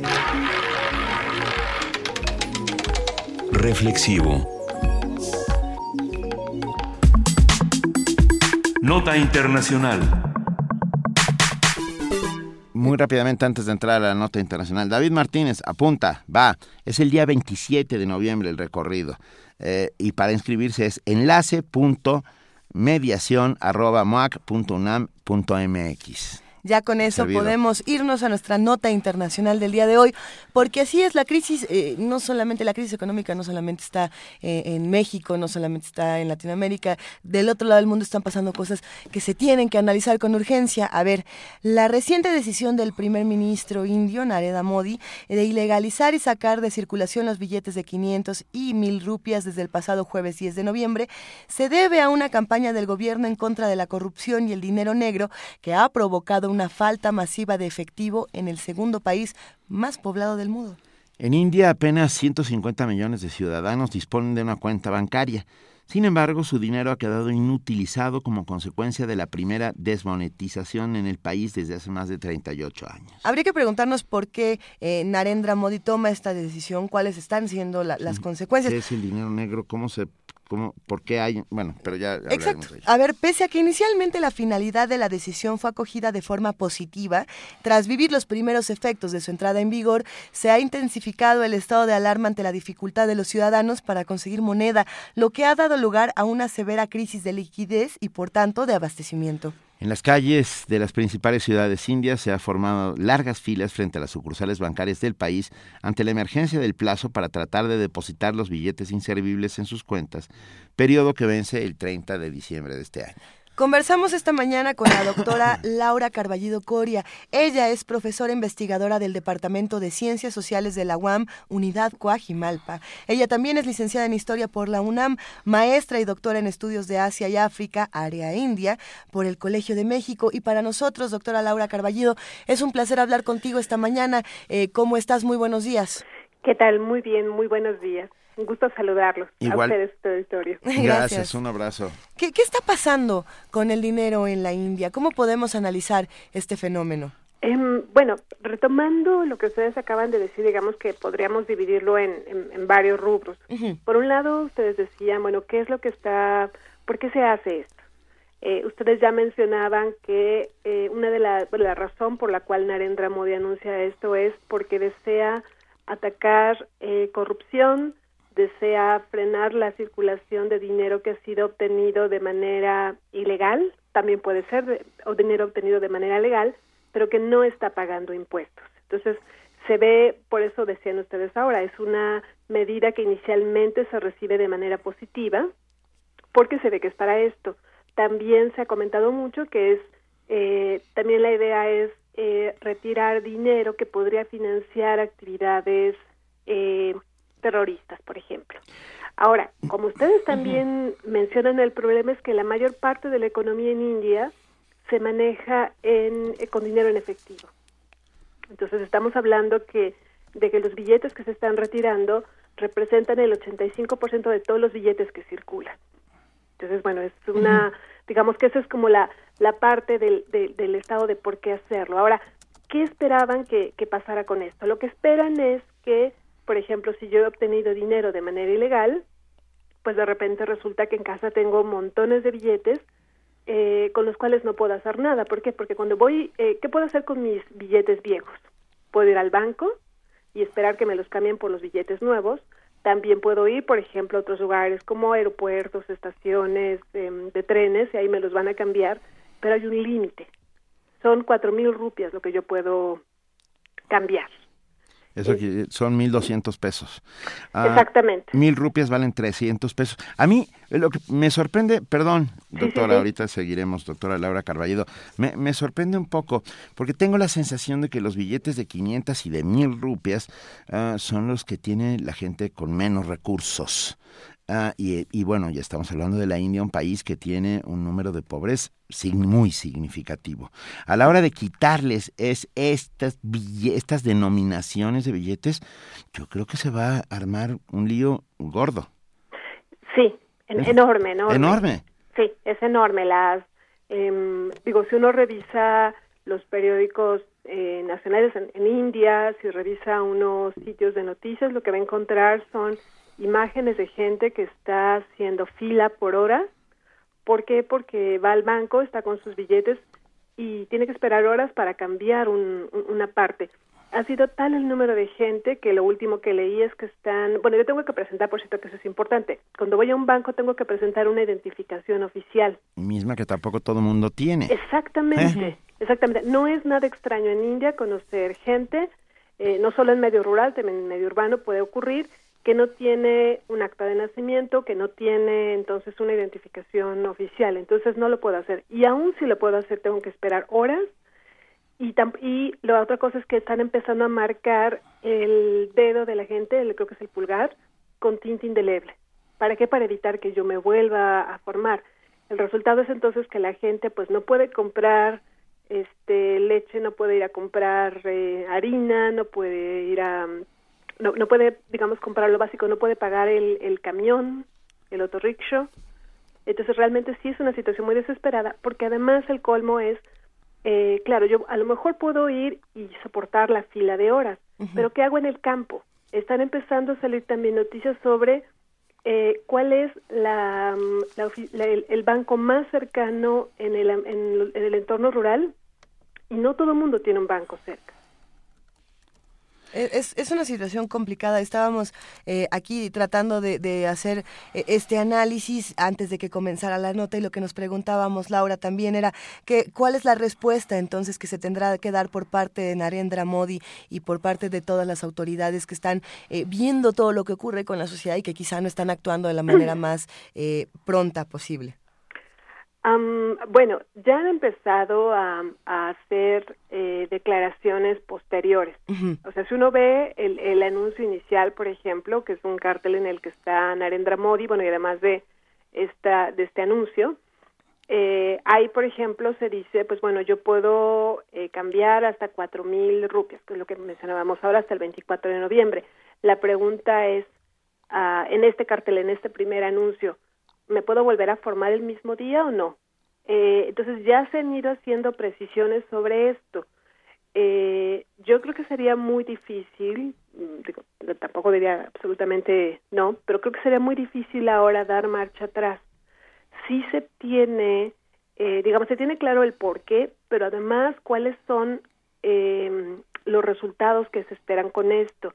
Sí había una idea de que iba a causar problemas, eh, de que definitivamente en el corto plazo iba a ocurrir lo que estamos viendo ahora.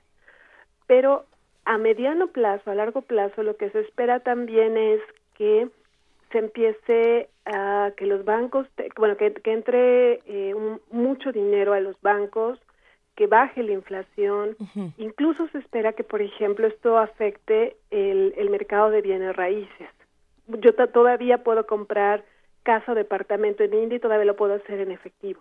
Una buena, una buena parte de eso. Entonces, también lo que se está esperando es que al no poder yo pagar esa casa o ese departamento, baje el precio. Claro y que también esto impacta en la industria de la construcción, que se generen más empleos. El problema es que esto va a tardar tiempo y lo que tengo en este momento es un caos. Es curioso que empezaba yo a ver las caricaturas que están saliendo en periódicos estos días y son caricaturas que ya están empezando a, retratar esto, ¿no? Hay gente que dice, bueno, pues este, ya fui con el tendero y me está dando las cosas afia, este, fiadas, ¿no? Eh, o fui con el médico y me dijo que le pague después. Eh, la noticia creo que más, eh, eh, bueno, desde, desde las que tienen perspectiva, digamos, importante de género hasta las más eh, simpáticas puede ser la del sastre que le dio todo el, el traje una novia, pero también, por ejemplo, tenemos la dimensión de género. Hay muchas mujeres que van retirando un poco de dinero del dinero que aportan los sus esposos a la casa. Y ellas lo hacen pues bueno para tener un poco de autonomía para tener eh, un, recurso ahí en, en, momento de crisis. Y cuál es el problema con ellas que de repente pues tienen que ir al banco a formarse y, y pasa lo que no quería que pasara que es que los maridos se enteran de que ellas tenían ese dinero Puf. E, es un tema. Yo, yo no acabo de entender cómo Narendra Modi pretende eh, luchar de esta manera contra la corrupción y el dinero negro. Son, son dos cosas que no me no entiendo cuál es el sistema que de lo que está sucediendo en la India. ¿Tú tienes alguna idea, Laura? Porque no no me queda claro, pues. Sí, yo sé. Digamos, lo que ocurriría eh, es, digamos, idealmente es que yo obtengo dinero por, no sé, por algún medio ilegal. Lo tengo acá en casa pero lo tengo todo en billetes, que ese es otro elemento. Muy poco del dinero está, eh, muy, poco de la economía eh, de, las personas tienen tarjetas, ¿no? Entonces está bancarizada. Entonces yo tengo mi dinero en casa. La idea entonces es que este dinero por el cual no he pagado impuestos o que obtuve de manera ilegal o las dos cosas, yo no podría ir al banco a, a depositarlo, porque en el momento en el que deposito una cantidad muy grande, entonces la idea es que estoy dejándole pistas al, al, a la autoridad fiscal, equivalente de SAT acá, ¿para qué? Para que vean entonces de dónde estoy yo sacando dinero. Esa es la idea. O sea, claro, si yo solamente tengo cuatro mil rupias aquí en mi cartera, pues voy, la saco y ya, me formo horas. Pero si quiero depositar una cantidad mucho mayor, ahí es donde tengo que empezar a responder de dónde viene y que podrían pues entonces cobrarme impuestos. ¿Hay alguna, alguna parte de este fenómeno para, para finalizar esta conversación eh, que, que, no estemos viendo o que no estemos alcanzando a percibir dentro de toda la desesperación que se está viviendo y toda la, la urgencia que se vive, Laura? Pues bueno, yo la verdad es que sí resaltaría mucho la, la manera en que se está afectando a la población que vive en el campo digo, no es agradable formarse cinco horas en un mercado en Delhi, pero hay bancos. No obstante, si yo pienso en el campo, eh, no hay bancos. Entonces, ¿cómo puedo yo disponer, cómo, puedo tener efectivo? ¿no? El, estaba viendo yo en las noticias y ya hay un caso en Orisa de personas que cambiaron, creo que eran tres kilos de, no me acuerdo, de vegetales, de coliflor creo, por un kilo de pescado. Es decir, es así de terrible es el impacto que esto está teniendo en la vida cotidiana de los sectores más pobres en India. Tendremos que ir viendo cómo, cómo va avanzando este tema, porque así es como comienzan las, las, grandes manifestaciones ¿no? de, descontento popular en el mundo con, con, una, con medidas como estas, ¿no? Subir el precio de los autobuses o quitarte tus mil rupias, o, no, perdón, peor que quitártelas, tus 500 y mil rupias que tienes guardadas debajo de la almohada, a partir del 30 de diciembre ya no sirven. Así es. Híjole, es un tema. Te, y además no todo el mundo se va a enterar, porque como bien dices, la sociedad rural india eh, recibe pocas noticias. Sí. Pero bueno, Laura Carballido Coria, profesora investigadora del Departamento de Ciencias Sociales de la, de la UAM, Unidad de Coajimalpa, te agradecemos muchísimo estar esta mañana con nosotros. Muchas gracias a ustedes. Un, abrazo. Hasta luego. Gracias. Primer movimiento. Clásicamente... Incluyente. Nota Nacional. Luego de que ambas cámaras del Congreso aprobaran la ampliación del periodo de cuatro, de cuatro nuevos magistrados del Tribunal Electoral del Poder Judicial de la Federación, la Suprema Corte de Justicia de la Nación aceptó revisar la constitucionalidad del caso. Con la anuencia de los principales partidos políticos, se considera extender las funciones de tres a siete años de los jueces Indalfer Infante y José Luis Vargas, y de seis a ocho años de Felipe Fuentes y Reyes Rodríguez, máximos responsables de velar por la legalidad de los comicios federales en México. Un ministro del tribunal que permanece anónimo admitió a trámite la acción de inconstitucionalidad promovida por el Partido Movimiento de Regeneración Nacional Morena, aceptando que la reforma puede ser considerada como materia electoral. Aunque el Poder Ejecutivo y el Congreso de la Unión pueden defender la reforma, el ministro que dio luz verde a revisar el caso aconsejó no consultar al tribunal debido al claro conflicto de intereses de cuatro de los siete magistrados al frente de la institución. ¿Qué, está pasando con la Suprema Corte? Vamos a discutirlo esta mañana con el doctor Pedro Salazar Ugarte. Él es director del Instituto de Investigaciones Jurídicas de la UNAM y nos da muchísimo gusto poder hablar contigo, doctor Pedro Salazar Ugarte. Muy buenos días. Muy buenos días y al contrario, a mí me da mucho gusto estar con ustedes en su programa. Gracias por invitarme. No, no, por favor. A ver, para intentar entender este este bonito. Eh, sí, por favor, Pedro. ¿Qué pasó antes y hasta dónde vamos? ¿En qué, ¿En qué nos quedamos en esta discusión? Es complejísimo. Sí, sí, pero a ver, intento un poco dar el panorama, incluso yéndome un poquito hacia atrás. A ver, la Sala Superior del Tribunal Electoral, ¿sí? Es el máximo órgano jurisdiccional en materia electoral. Es decir, es el órgano que califica las elecciones presidenciales y de ahí para abajo califica todas las decisiones relevantes en materia electoral. Es el órgano, digamos, que revisa las decisiones del INE y que emite la última palabra con la que se zanjan las disputas electorales en todo el país, no solo las federales, sino las nacionales. Es un órgano, por lo mismo, muy, muy relevante. Bueno, al cabo de 10 años de funciones, venció el plazo de, digamos, de vigencia de la integración que entró en 2006 al Tribunal Electoral estuvieron ahí durante 10 años siete personas y, eh, bueno, hace algunos días culminó su mandato. Y entonces fue necesario renovar la sala superior. Para esta renovación de la sala superior, los legisladores habían contemplado que se implementara lo que se llama escalonamiento en los nombramientos, que es una figura que ya está en la Corte, que ya está en el propio INE y en muchos otros órganos colegiados, y que supone que a la hora de integrar en esta ocasión al Tribunal Electoral se les daría una duración diferenciada a las funciones de cada uno de los siete magistrados. Tres magistrados durarían en su encargo durante nueve años, dos durante seis y otros dos durante tres, para que de esta manera, al cabo del paso del tiempo, la renovación del tribunal fuera siendo una renovación parcial y esto permitiera darle estabilidad a la integración y también aprovechar la experiencia que se va acumulando en el tiempo. Esa era la idea. Bueno, el procedimiento de nombramiento es un procedimiento complejo que involucra a la Corte y al Senado y que se desahogó de manera, yo creo que muy apropiada. Es decir, eh, ah, podemos hacer algunas críticas y podemos hacer algunas mejoras a algunos tramos del proceso, pero en general creo que debemos decir que la manera en la que la Corte y el Senado coordinaron el nombramiento de los siete magistrados es satisfactoria.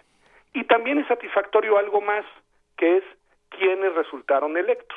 Uno podrá tener opiniones y podrá haber tenido unas preferencias sobre otras, pero creo que hay que decirlo, al final del proceso se logró una integración con siete personas que tienen una trayectoria destacada, que tienen perfiles distintos y complementarios y que por lo mismo es, digamos, por decirlo así, es prometedora. Tenemos una sala superior, siete nuevos magistrados que creo que les podemos dar el beneficio de la duda y que creo que podemos, digamos, reconocer que al cabo de todo este proceso de nombramiento se logró un resultado satisfactorio. El problema vino después. Resulta que los partidos políticos, por lo que sabemos, ¿eh? por lo que sabemos de la prensa, pero me parece que es, digamos, sensata la hipótesis, no lograron ponerse de acuerdo en cuántos años le iba a tocar a cada uno de los siete nueve magistrados. Es decir, lograron acuerdo en los nombres, pero a la hora de decidir quiénes iban por tres años, quiénes iban por seis y quiénes iban por nueve, se les complicó el asunto. Y ahí empezó el jaloneo. Y la solución que encontraron fue la peor que pudieron haber encontrado. Es decir, es de estas situaciones en las cuales íbamos muy bien, habíamos ya logrado algo que no era fácil de manera positiva y, ahí vino el problema. El problema es que se les ocurre, como no logran ponerse de acuerdo, pues lo más sensato, según ellos, que, se que podían hacer es les ampliamos el plazo y así todos quedamos contentos. A los de tres los mandamos seis años, a los de seis los mandamos a ocho y a los de nueve los dejamos en nueve y de esta manera logramos pues, los equilibrios de que a quienes queríamos apoyar cada uno de los partidos pues ya van a estar durante más tiempo en el tribunal. Nada más que con eso, según yo, aquí es una opinión pues académica, pero como constitucionalista, desde mi perspectiva, pues con eso se metieron en un berenjenal porque creo que incurren en varias violaciones constitucionales. Esa es mi opinión primer lugar, hacen una cosa que ya sé que es complicada para el mundo de los no abogados, pero déjenme ver si lo logro explicar de manera más o menos clara. Reforman una norma que ya no es norma. ¿Qué quiere decir esto? El escalonamiento de los magistrados electorales estaba contemplado en lo que se conoce como un artículo transitorio. Los artículos transitorios, una vez que surten efectos, dejan de existir. Es decir, están ahí nada más para digamos, contemplar que suceda algo que una vez que sucede, el transitorio deja de tener sentido. Y entonces el transitorio en el que se contemplaba el escalonamiento dejó de tener sentido en el momento en el que se nombró a los magistrados por tres, seis y nueve años. En ese momento dejó de ser derecho, dejó de ser norma. Entonces no se entiende cómo es que una vez que se realizó el nombramiento, el Congreso de la Unión decide reformar algo que ya no existe. Y esa fue la primera, desde mi punto de vista, digamos, eh, pues, cosa equivocada que realizaron los legisladores. La segunda es que aprobaron algo que se conoce como una norma privativa, porque la decisión de ampliar el plazo beneficia solo a cuatro personas, solo a cuatro señores con nombre y apellido. Es decir, es una norma a la medida solo para ellos. Y en derecho, decimos que las normas deben de ser generales y abstractas, es decir, deben de valer para categorías abiertas de sujetos y no para individuos concretos. Entonces ahí tienen una segunda violación. Y la tercera, desde mi punto de vista, es que la Constitución, en su artículo 99, si no me equivoco, establece que el nombramiento de los magistrados es improrrogable. Es decir, que una vez que se les nombró, no se les puede ampliar el plazo de nombramiento. Entonces, creo que por un problema político incurrieron en un problema jurídico. Ahora bien, esto lo digo yo como académico, pero la única instancia que lo puede decir desde el punto de vista, digamos, institucional, es la Suprema Corte de Justicia. En efecto, como ustedes mencionaban, por lo pronto el partido Morena llevó a la Suprema Corte de Justicia una acción de inconstitucionalidad contra esta decisión. Eh, Morena no cuestiona el nombramiento de los magistrados, no cuestiona las siete personas que se nombraron, lo que cuestiona, y creo que lo hace con razón, es que se haya extendido el plazo de, eh, digamos, del encargo de cuatro de ellos. Pedro, un, un momento. Eh, ¿Morena eh, fue acompañado de alguien más, de algún otro grupo, o fue únicamente Morena quien, quien, lleva, quien lleva este caso que ha sido tan controversial? Yo sepa, y aquí sí quiero ser muy preciso, que yo sepa fue exclusivamente Morena. Y es interesante esto que ustedes decían al inicio. No sabemos todavía qué va a decidir la Corte. Lo único que hizo la Corte ahora fue aceptar el caso lo cual quiere decir que reconoció que se trata de materia electoral, porque los partidos políticos solamente pueden promover acciones de inconstitucionalidad de manera directa si se trata de cuestiones electorales. Entonces, quiere decir que el ministro que admitió consideró que esto es electoral, que Morena sí tenía la personalidad jurídica para poder llevar el caso a la Corte y que la Corte sí debe entrarle al fondo, como diríamos los abogados. Ahora, ¿qué va a decidir la Corte? No lo sé y además hay que tener claro que para, diga, déjenme decirlo de manera coloquial, para tumbar la norma se necesitan ocho votos de los once ministros de la Corte. Es decir, se necesitarían ocho votos que coincidieran en los argumentos, estos y otros que yo he expuesto, de que se trata de algo inconstitucional, y lo que quedaría, digamos, vamos a suponer que la Corte decide que es inconstitucional.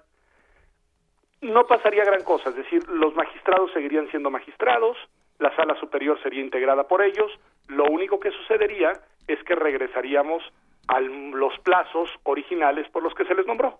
Dos de ellos estarían solo tres años, los otros dos estarían solamente durante los seis años y los otros sí se quedarían los nueve años, ¿no? Sí, tengo la impresión de que además de, claro, todo lo que estás diciendo que tiene que ver con temas legales, hay eh, sospechosismo, que es una de las grandes palabras acuñadas en este país, este, pues, que tiene que ver con, con esos que calificarán la elección, volverán a calificarla eh, y te quedas con la sensación de que si lo hicieron mal una vez, eh, pueden repetirlo. Mira, yo sí creo en verdad que fue algo muy desafortunado, fue desasiado y además pone, el, el principal afectado es el Tribunal Electoral con esta decisión. Claro. Era un buen nombramiento, lo habían hecho bien los señores senadores con la Suprema Corte y al final le meten ruido a algo que había salido bien de manera absoluta y totalmente innecesaria. Generan ruido, generan especulaciones, generan ya una primera impugnación de Morena, que no es nada bueno como noticia de cara a lo que sigue en el 2018, es decir, una institución que requería de una integración en favorable por parte de la opinión pública y no de una polémica alrededor de algo que además es tangencial, ¿no? No, no es, no, no es el nombre de ellos, sino los, la modificación del plazo de la duración de su encargo. Pues bueno, pues se equivocaron, yo creo, de, manera, de mala manera los legisladores y creo que metieron un ruido innecesario en donde no hacía, más bien en donde había que evitar meterlo. Y precisamente hablando de este ruido innecesario y para cerrar esta conversación, doctor Pedro Salazar Ugarte, eh, nosotros como ciudadanos podemos reconciliarnos con la Suprema Corte ah, si esto fuera, eh, si, se, si se dice, ok, en efecto es inconstitucional o ya, no, o ya no se puede. No, sí, a ver, yo creo que la Corte tiene una responsabilidad enorme. La función de la, la Corte está para, digamos, para ser la garante de la Constitución. La Corte está para garantizarnos a todos que la Constitución se va a cumplir. Esa es la función de la Corte.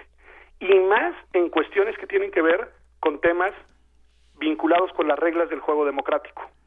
Para eso están las Cortes en el mundo, para intervenir cuando alguna otra autoridad tomó una decisión que vulnera la Constitución y hacer que la Constitución prevalezca. Esa es la misión y la razón de ser de un tribunal constitucional. En ese sentido, la Corte, y espero que así lo haga, tiene la oportunidad de hacer un estudio a fondo, técnicamente sólido, de la decisión que tomaron los legisladores y en caso de llegar a la conclusión, como yo creo que deberían de llegar, de que esa decisión fue una decisión que vulnera la Constitución, deben hacer que la Constitución prevalezca. Es decir, declarar inconstitucional esta reforma al transitorio inexistente para hacer una extensión de plazos que nadie entiende por qué lo hicieron. Pues venga, está. Eh, esperemos a ver qué sucede en los próximos días, semanas, meses, si prospera. Esa es otra, no sabemos cuándo va a ser. Claro, por, por eso, por eso fui así como de... Eh, ah, eh, tengan paciencita, pues. Pero que esta paciencia no nos quite el interés en la nota, que es importantísimo. No, no, no, que no se nos vaya a escapar esta nota porque sí es una nota importante, no es anecdótica. Y si tú nos lo permites, seguiremos hablando contigo, doctor Pedro Salazar Ugarte, director del Instituto de Investigaciones Jurídicas de la UNAM. Con mucho gusto y muy buenos días. Gracias, un abrazo. Hasta luego igualmente. Primer movimiento. Clásicamente...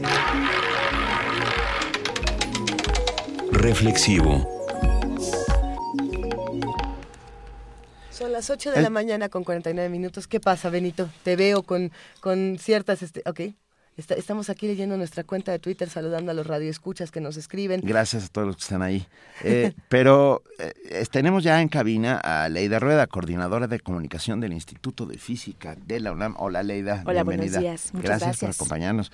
Que nos vienes a contar Puertas Abiertas 2016. Siempre que hacen esto a mí me da, me encanta. A mí también. es, mucho, es, es, mucho trabajo, la verdad. Yo lo sé, pero... Pero es súper satisfactorio. Sacar a los físicos de sus cubículos, de sus, de sus aceleradores, de laboratorios, sus, de sus laboratorios, salones, de todo. De verdad es un día en el que toda la comunidad del instituto y no es poco, ¿no? Son 120 investigadores, 300 estudiantes, o sea, es, es una comunidad bastante numerosa, salen y de verdad reciben a la gente para explicarles lo que hace cada uno. Entonces es una experiencia, eh, yo diría, muy satisfactoria para la gente, para los visitantes, claro. pero también para nosotros, los que hacemos Estuviste esa... aquí el año pasado con nosotros. Así es, eh. así es, invitándolos también y nos fue muy bien. Recibimos más de 2.200 no, bueno. este, visitantes. Cada año vamos para arriba, ¿eh? El, desde el primera, bueno, del 2012 eran 1.300 el año pasado 2.200, esperemos que ahora subamos también. ¿Y, ¿Y, qué es lo que, lo que se ofrece cuando todos nos encontramos ahí? ¿Qué, qué discusiones se abren? Eh, ¿Cómo son estos encuentros tan maravillosos? Pues tenemos muchas actividades. Tenemos desde eh, las charlas de divulgación, ¿no? que son para público no especializado, y también tenemos recorridos en los laboratorios. ¿no? Cada grupo de investigación sale con una pancarta ¿no? y diciendo, vénganse para acá y se arman grupos y los van a visitar.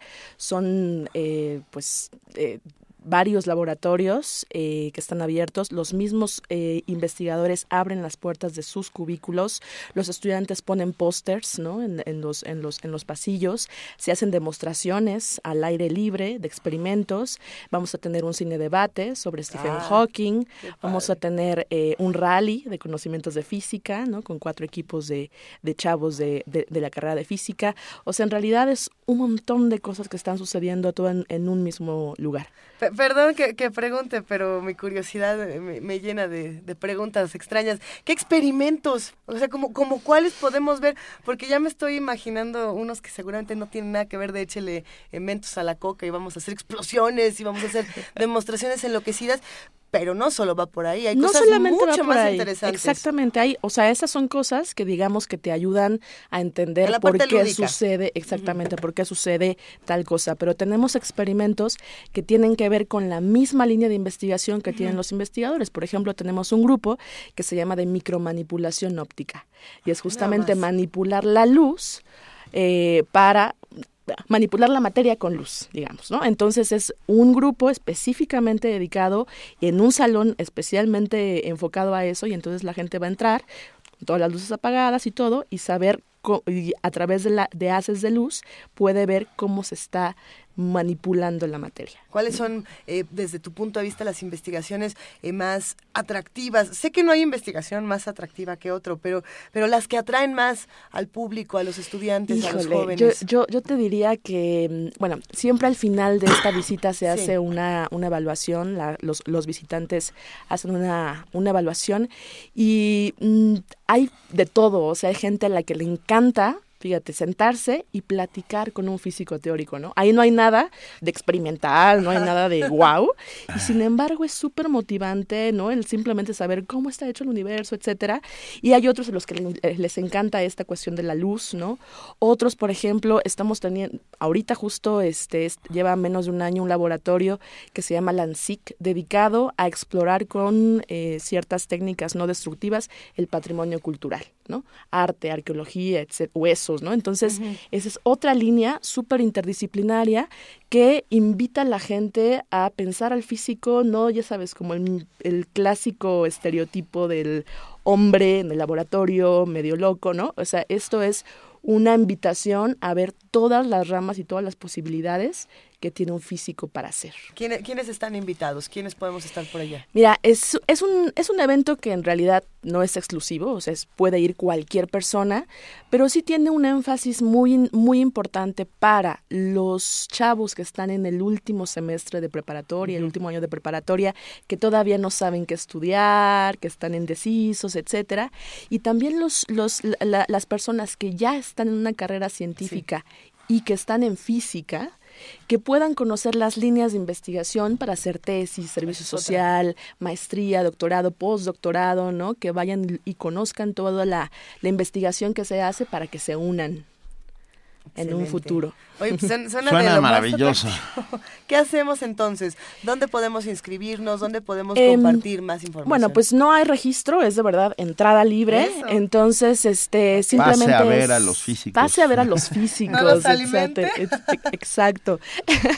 Eh, tenemos una página web que es www.física.unam.mx diagonal DPA Día de Puertas Abiertas 2016. Tenemos un Facebook donde estamos eh, poniendo toda la información eh, respecto al día, que es Instituto de Física, UNAM, y tenemos Twitter, eh, que es IFUNAM. UNAM. Así es. En un momento más lo seguimos y compartimos toda la información. De hecho, ya nos seguimos. Desde, desde la primera vez que estuvieron por acá con nosotros contándonos todo, eh, nos hemos vuelto buenos amigos de las redes sociales y sigamos compartiendo el conocimiento de las maneras más divertidas, además, que eso es maravilloso. Exacto. La, la, la invitación es para que vayan todos a conocer no solamente lo que hacen los físicos, sino también los que hacen la ciencia en este país y que se vuelvan parte de ella. Excelente. Aleida Rueda, coordinadora de comunicación del Instituto de Física de la UNAM. Qué gustazo que nos acompañes otra vez. Igualmente, un placer para mí siempre. Allá nos gracias, vemos. Mil gracias. Mucho éxito. Gracias. Eso. Nos vamos nosotros a una nota. Ya estamos llegando al final de la segunda hora de primer movimiento. Vamos a, regresar dentro de unos minutos más. Pero además vamos a hablar del EPOC, Benito. Para que dejemos de fumar. Nosotros no fumamos. No fumamos. La enfermedad pulmonar obstructiva crónica, EPOC, se da en poco más de una década la cuarta, la cuarta causa más importante de mortalidad en el mundo. En México es ya un problema de salud pública. Ruth Salazar nos informa. El Día Mundial de la Enfermedad Pulmonar Obstructiva Crónica se celebra el tercer miércoles de noviembre. En esta fecha se promueve en el mundo una comprensión más profunda de este padecimiento, así como una mejor atención a los pacientes. La doctora Guadalupe Ponciano Rodríguez, directora del Programa de Prevención del Tabaquismo de la Facultad de Medicina de la UNAM, explica las características y los síntomas de la EPOC. Es una enfermedad pulmonar progresiva en la que se van poco a poco obstruyendo las vías aéreas y esto determina una pérdida acelerada de la función pulmonar. La Organización Mundial de la Salud prevé que para 2030 esta enfermedad será la cuarta causa más importante de mortalidad a nivel mundial. En México es ya un problema de salud pública que genera costos cada vez más elevados, asegura la doctora Ponciano en el mundo hay alrededor de 65 millones de personas que ya desafortunadamente padecen esta enfermedad. Y bueno, en México no nos quedamos atrás. En México también tenemos unas cifras que realmente nos alertan a que esta enfermedad se va transformando en un problema importante de salud pública. Por ejemplo, en el Instituto Nacional de Enfermedades Respiratorias eh, tenemos datos de que actualmente se gastan eh, aproximadamente 57 eh, millones de pesos cada año por la atención a los pacientes que llegan solicitando atención por EPOC. La especialista explica los principales factores de riesgo. La exposición al humo de tabaco tanto directamente, que es el caso del fumador activo, como eh, de forma indirecta en el caso del fumador pasivo o involuntario, es la principal causa de producción de EPOC. Después de esto siguen algunas otras, por ejemplo, la exposición laboral a gases y humos que tienen un efecto irritante en el aparato respiratorio, el uso frecuente de leña para cocinar, también puede haber casos relacionados con la carencia de una enzima muy importante para el aparato respiratorio que se llama alfa-1 antitripsina. Un diagnóstico temprano podría ayudar a mejorar la calidad de vida de quien padece la EPOC. Ante la presencia de los síntomas, lo mejor es realizarse el estudio de la espirometría para medir la cantidad de aire que pueden retener los pulmones. Algunos de estos síntomas es, por ejemplo, tos, expectoraciones, fatiga importante y una de las más importantes eh, de dentro de estos eh, sintomatología pues es precisamente la dificultad respiratoria o disnea. Eh, también puede haber sibilancias, es decir, hay silbidos en el pecho y también infecciones respiratorias recurrentes. Aunque la enfermedad no tiene cura, existen tratamientos que ayudan a los pacientes, pero lo primordial es dejar de fumar, recomienda la especialista de la Facultad de Medicina aunque desafortunadamente ya no, hay una cura total para la enfermedad, el tejido pulmonar ha sufrido ya esta destrucción a través de, del tiempo, sí podemos tener ahora tratamientos muy eficientes que nos permiten que las personas con EPOC lleven una buena calidad de vida, que es una de, los, de las mejores medidas que puede tomar una persona que ya tiene EPOC, por ejemplo, y este EPOC está causada o fue causada por el consumo de tabaco, es dejar de fumar. Tiene que dejar de fumar porque es impresionante la mejoría que presentan eh, los pacientes al dejar de fumar. La EPOC es hoy la cuarta causa de muerte en mujeres y la quinta en hombres. Las personas mayores a los 40 años de edad son las más propensas. Para Radio UNAM, Ruth Salazar. Primer movimiento. Clásicamente... Universitario.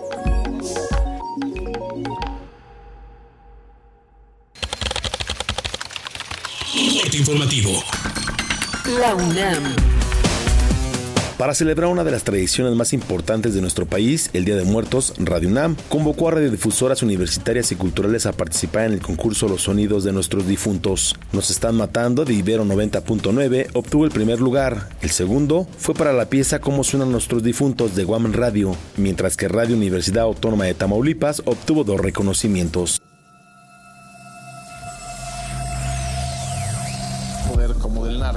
Que a final de cuentas viene siendo casi lo mismo. Ellos conciben a los menores de 25 años como carne de cañón, como pieza negociable. Este baño de sangre, esta cantidad impresionante de personas desaparecidas, no puede suceder sin la complicidad del Estado.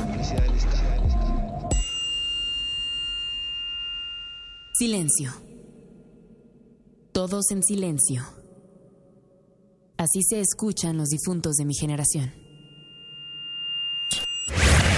El Instituto de Geografía de la UNAM y la Procuraduría Ambiental y Ordenamiento Territorial de la capital organizaron el foro Datos Abiertos de Información Espacial Ciudad de México. Se presentaron mapas, libros, artículos de revistas, colecciones de plantas y animales, reservorios artísticos y múltiples servicios para los ciudadanos relacionados con el conocimiento y uso de la biodiversidad.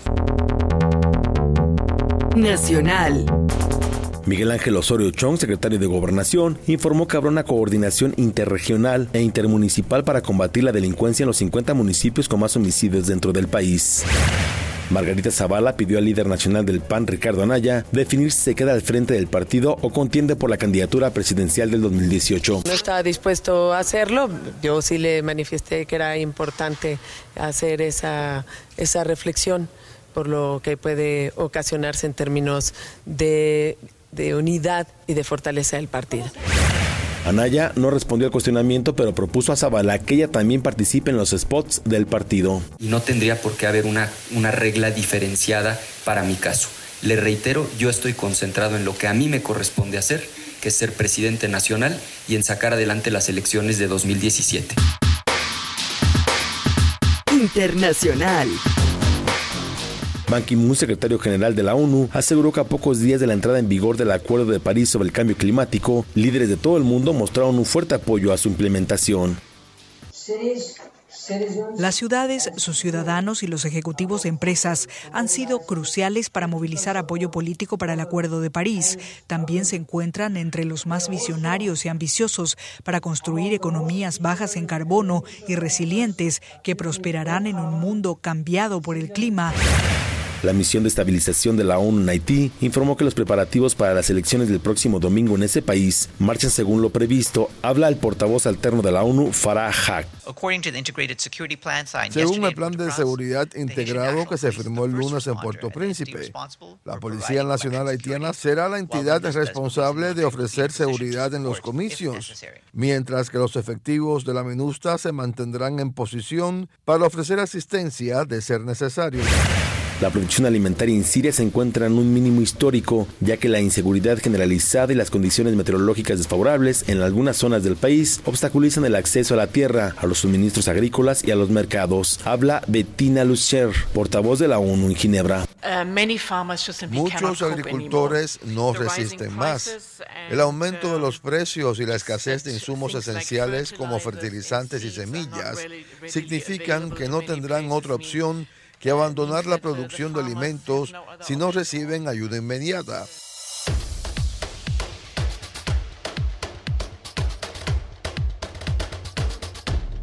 Deportes.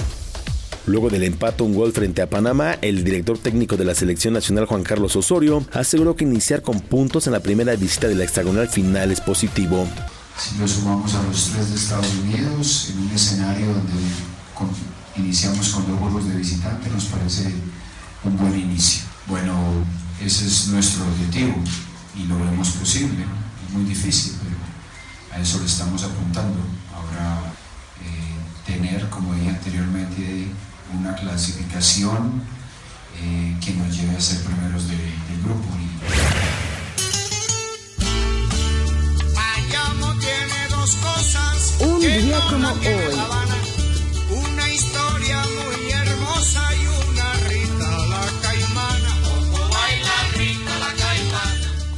En 1993 murió Lorenzo Ierrezuelo, músico referente de la trova tradicional cubana, compositor de una gran cantidad de sones, boleros y guarachas. Barbarita tiene novio, El de Tomasita y Rita la Caimana son algunas de sus canciones más reconocidas.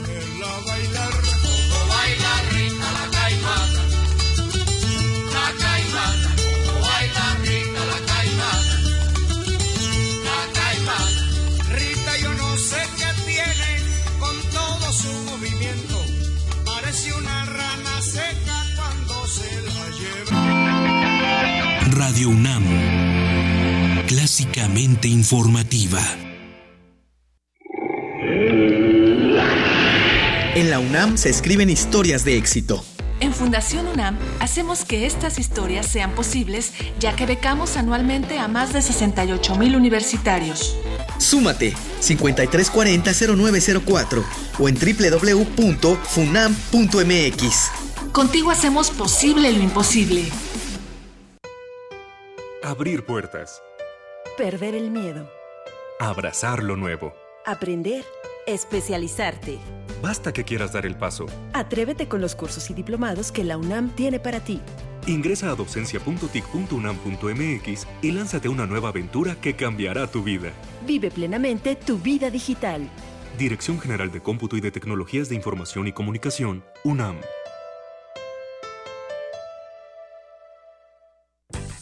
Partido del Trabajo, más vivo que nunca. Así quedó de manifiesto con la confianza depositada por el pueblo de México a las candidatas y candidatos en estados, distritos y municipios del país.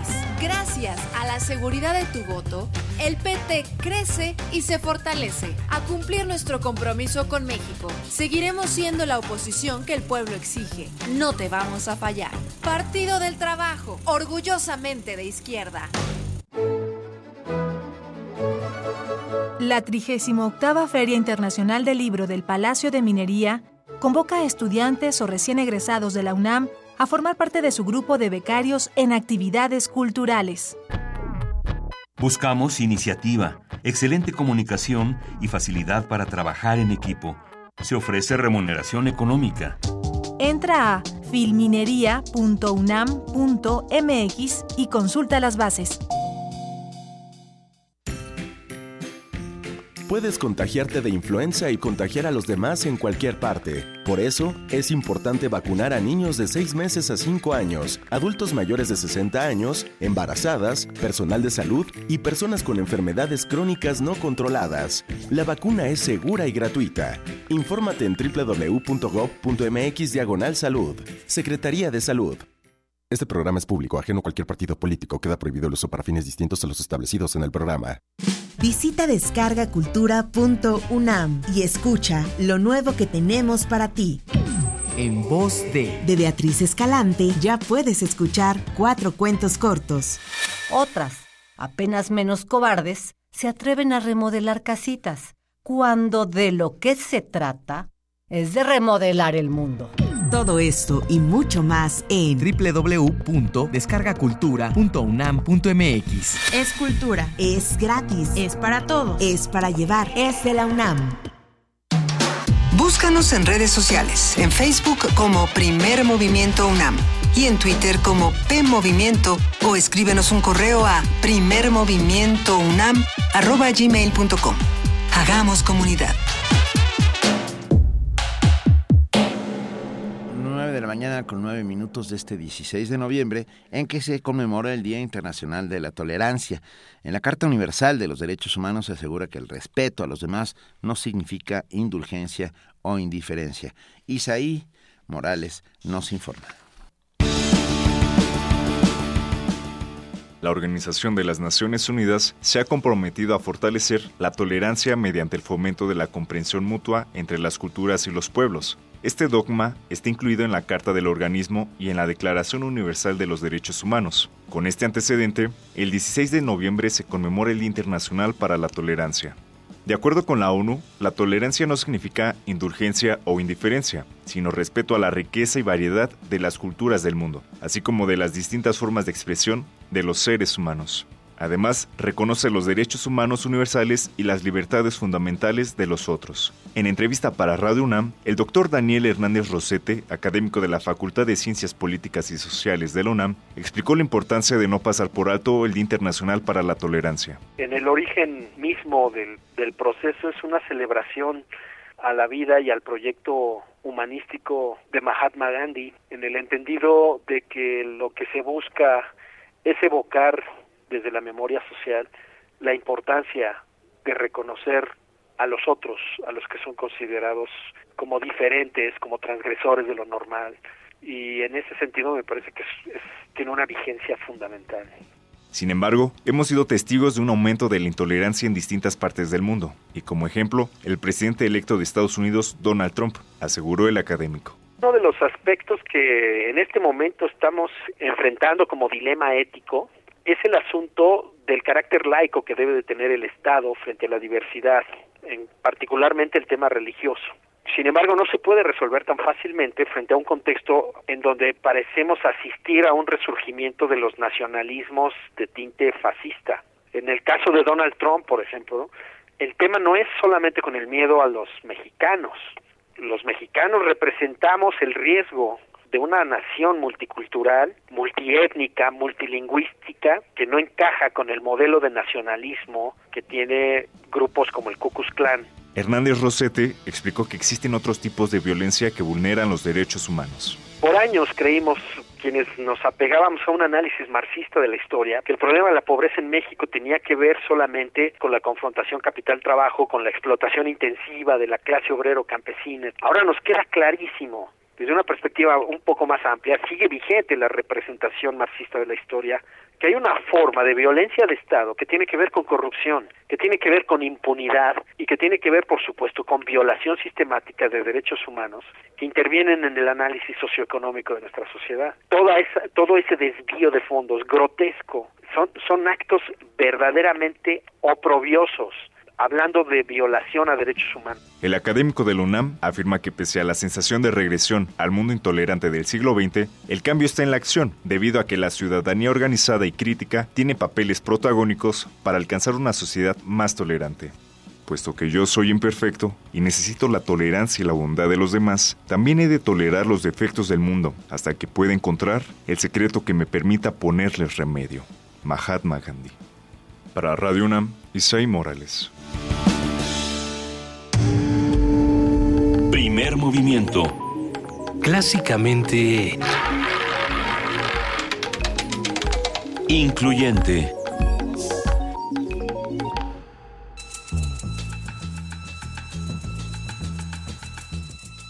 Es hora de poesía necesaria.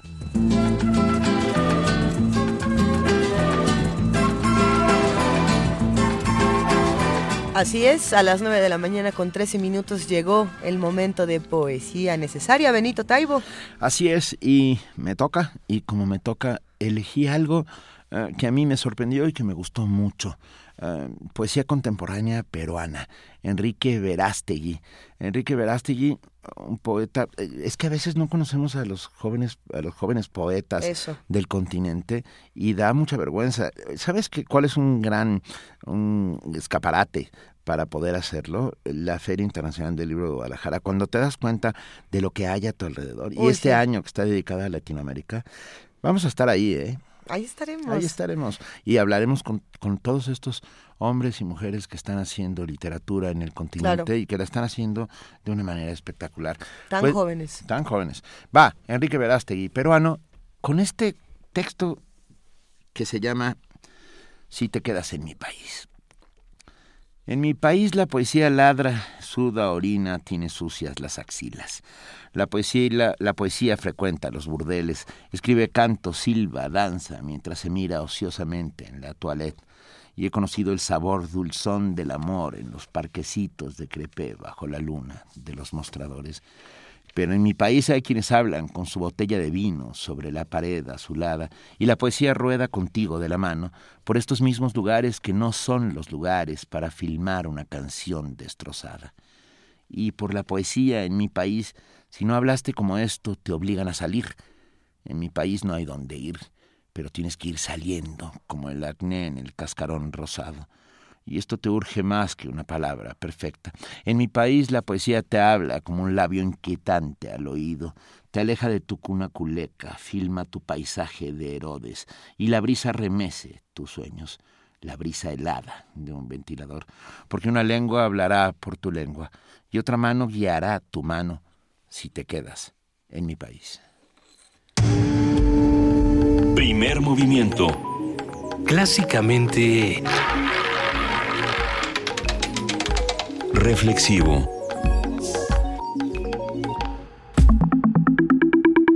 La mesa del día. El trabajo, el desempleo, el dinero, la familia, los amigos, el amor, la muerte, la soledad y el olvido son solo algunos de los temas que inspecciona el más reciente libro de cuentos El eterno viajero de la periodista y escritora Cristina Pacheco. Publicada por Editorial Océano eh, en su colección Hotel de Letras y con más de 47 relatos escritos entre 2014 y 2016, El Eterno Viajero rinde un emotivo homenaje al escritor José Emilio Pacheco a través de una narración donde a pesar de la, de la separación y el viaje, una pareja de amigos y enamorados mantiene sus lazos por medio de la escritura. De acuerdo con la autora, la urbe también aparece como un personaje del libro. De hecho, se respira, la, urbe está viva en este libro. Se trata de el eco, la sombra. Ella está ahí, deshilachada, corrompida. Es una maravillosa y noble ciudad, hermosa y fuerte, la mejor contadora de historias, como ella dice. Se trata de una colección de cuentos llenos de realismo, que surgen por medio de la vida, los recuerdos y la lectura. Y nos acompaña en esta ocasión y es un enorme privilegio la grandísima Cristina Pacheco. Querida Cristina. Paco, querido, buenos días, muy buenos días a los dos. Desde luego me da mucho gusto estar con ustedes, acompañarlos y les agradezco que me concedan un espacio en su programa de radio. No, para nosotros es un inmenso placer, Cristina. Te, saludamos con muchísimo entusiasmo, Cristina. Encantada, Linda, muchas gracias. No, hombre, eh, este libro nos ha dejado conmovidos por muchas razones. El Eterno Viajero eh, no solamente está reivindicando al cuento como este género grandioso en el que se pueden contar las mejores historias, sino que nos enseña que los libros de cuentos son eso, no solo son antologías, nos están contando una historia más grande y esa es tu historia, Cristina, que nos ha dejado muy conmovidos. Háblanos, por favor, un poco más del Eterno Viajero. Bueno, es un libro que trata justamente de las cosas de la vida, de las cosas más sencillas que a veces no miramos,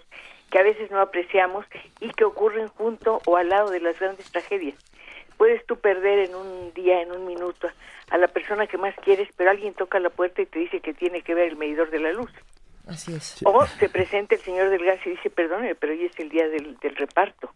O simplemente te acuerdas de que tienes que entregar un trabajo y lo tienes que hacer, porque la vida tiene que seguir en nombre tuyo, pero sobre todo en nombre de los que se fueron. Por ellos tiene uno que seguir adelante. De otra manera es como como darle la espalda a no, a- no digo a toda la humanidad, pero a los seres más cercanos a ti, que representan finalmente la humanidad, ¿no? Claro. Sí, y, y a pesar de haber nacido en Guanajuato, y no lo digo con, con dolo, No. querida Cristina, No, no. eh, eres hiperchilanga.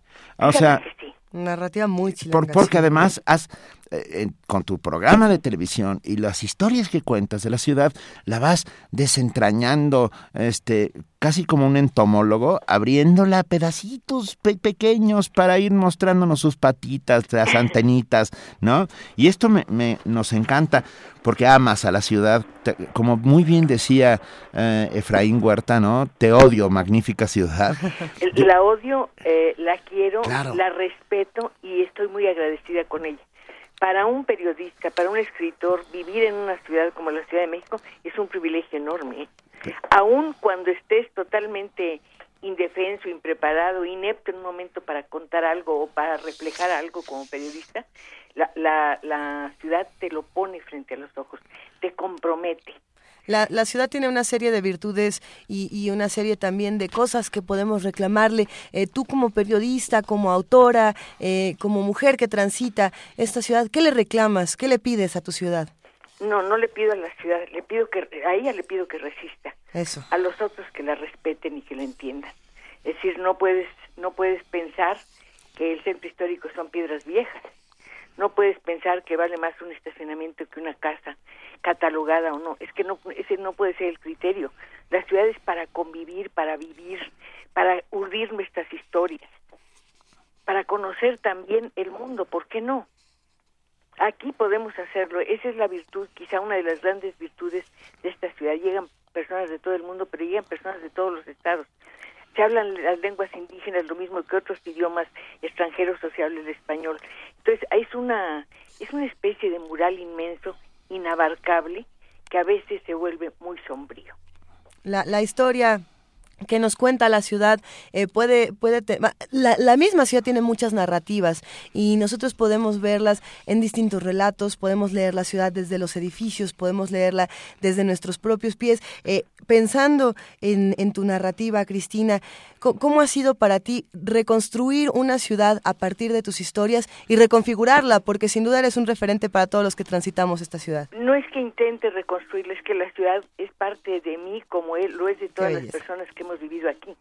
Está en, en mi respiración, está en mis días, aunque no salga de este cuarto, no salga de mi estudio, la estoy sintiendo, la estoy viendo, porque Claro. esta casa es parte completamente viva de esta ciudad. Pero por supuesto, y además algo que me gusta mucho, Cristina, y es una percepción puramente personal, que siempre estás abanderando de alguna otra manera, y esto me gusta mucho, la venganza de los pequeños, de esos seres anónimos que transitan y que no vemos, y, y la venganza es visibilizarlos, y esto me encanta. Mm, Pero no es venganza. Bueno, lo, lo dije de alguna sí, lo victoria, el triunfo. Pero lo que quiero decir es que lo único que hago es darles el espacio que tienen. Es que Claro. ellos ya lo tienen, ellos lo tienen. Decían, les das, les das voz a los que no la tienen, no. Solamente oigo la voz de los que la tienen. Y cuando la oyes, la amplificas, la magnificas y haces que otros la escuchen. Claro, sin duda. En, en este caso me gustaría muchísimo cederle un momento la palabra a Benito Taibo Cristina para que nos comparta en su voz eh, un primer fragmento que se encuentra en tu libro que, que además, si no me equivoco, este pequeño fragmento ya había sido publicado y nos deja siempre conmovidos. Eh, Benito, ¿lo, ¿lo podemos leer, por favor? Muchas gracias. No, Gracias si no ti, te Cristina. importa, y- y puedes reclamarme, tenemos aquí un buzón de quejas, Cristina. Es, es el principio del eterno viajero. Gracias. Para suplir nuestras interminables conversaciones, siempre que te ibas de viaje, nos llamábamos y nos escribíamos cartas. Las hojas de papel nunca bastaban para que nos dijéramos lo que nos sucedía, a ti en un ambiente nuevo y a mí en el que conoces de sobra porque lo hicimos juntos. Por más cuidadosos que fuéramos, siempre se nos olvidaba consignar algo. Para evitar esos huecos se te ocurrió que lleváramos cada uno un diario a partir de nuestra despedida en el aeropuerto o en la estación.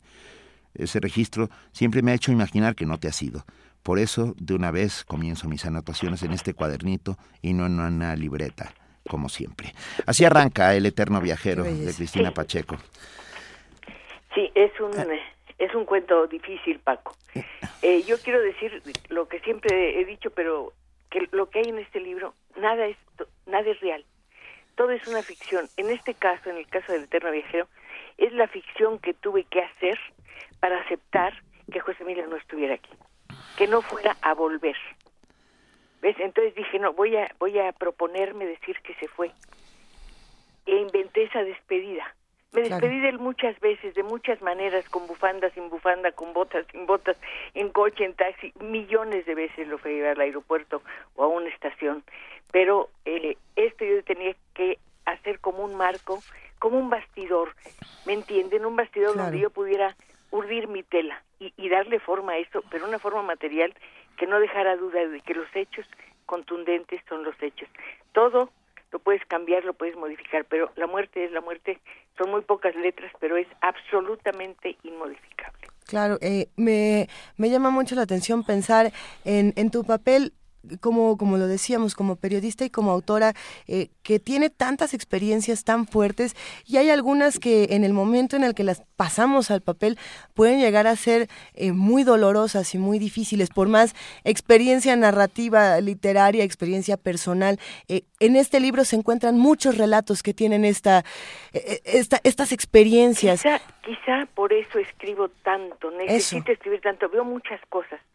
Es difícil compartirlas, a veces es, es muy difícil hasta verbalizarlas. No sé si a ustedes les ha pasado eso, pero ves algo y te quedas con el peso dentro Claro. y no sabes cómo echarlo fuera. Entonces yo lo dejo ahí. Respeto mucho ese tipo de emociones. Las guardo, las dejo y un día sin que yo me lo proponga ni se los pida, y ya salen en una historia. No sé de qué manera, completamente transformadas, pero desde luego la sombra de los hechos ficticios es eh, la realidad. Claro. Vamos a, a escuchar un poco de música. Cristina Pacheco está aquí con nosotros en primer movimiento y estamos eh, colmados de, de alegría, pero también de muchas emociones. ¿Nos acompañas, Cristina, a escuchar eh, música y volvemos? Eh, escuchemos ahora Caminito de Contreras con Lucha Reyes.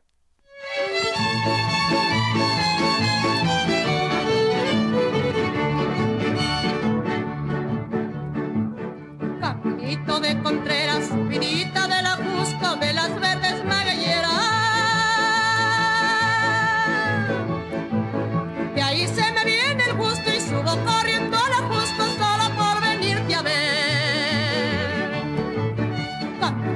de Contreras, vinita de la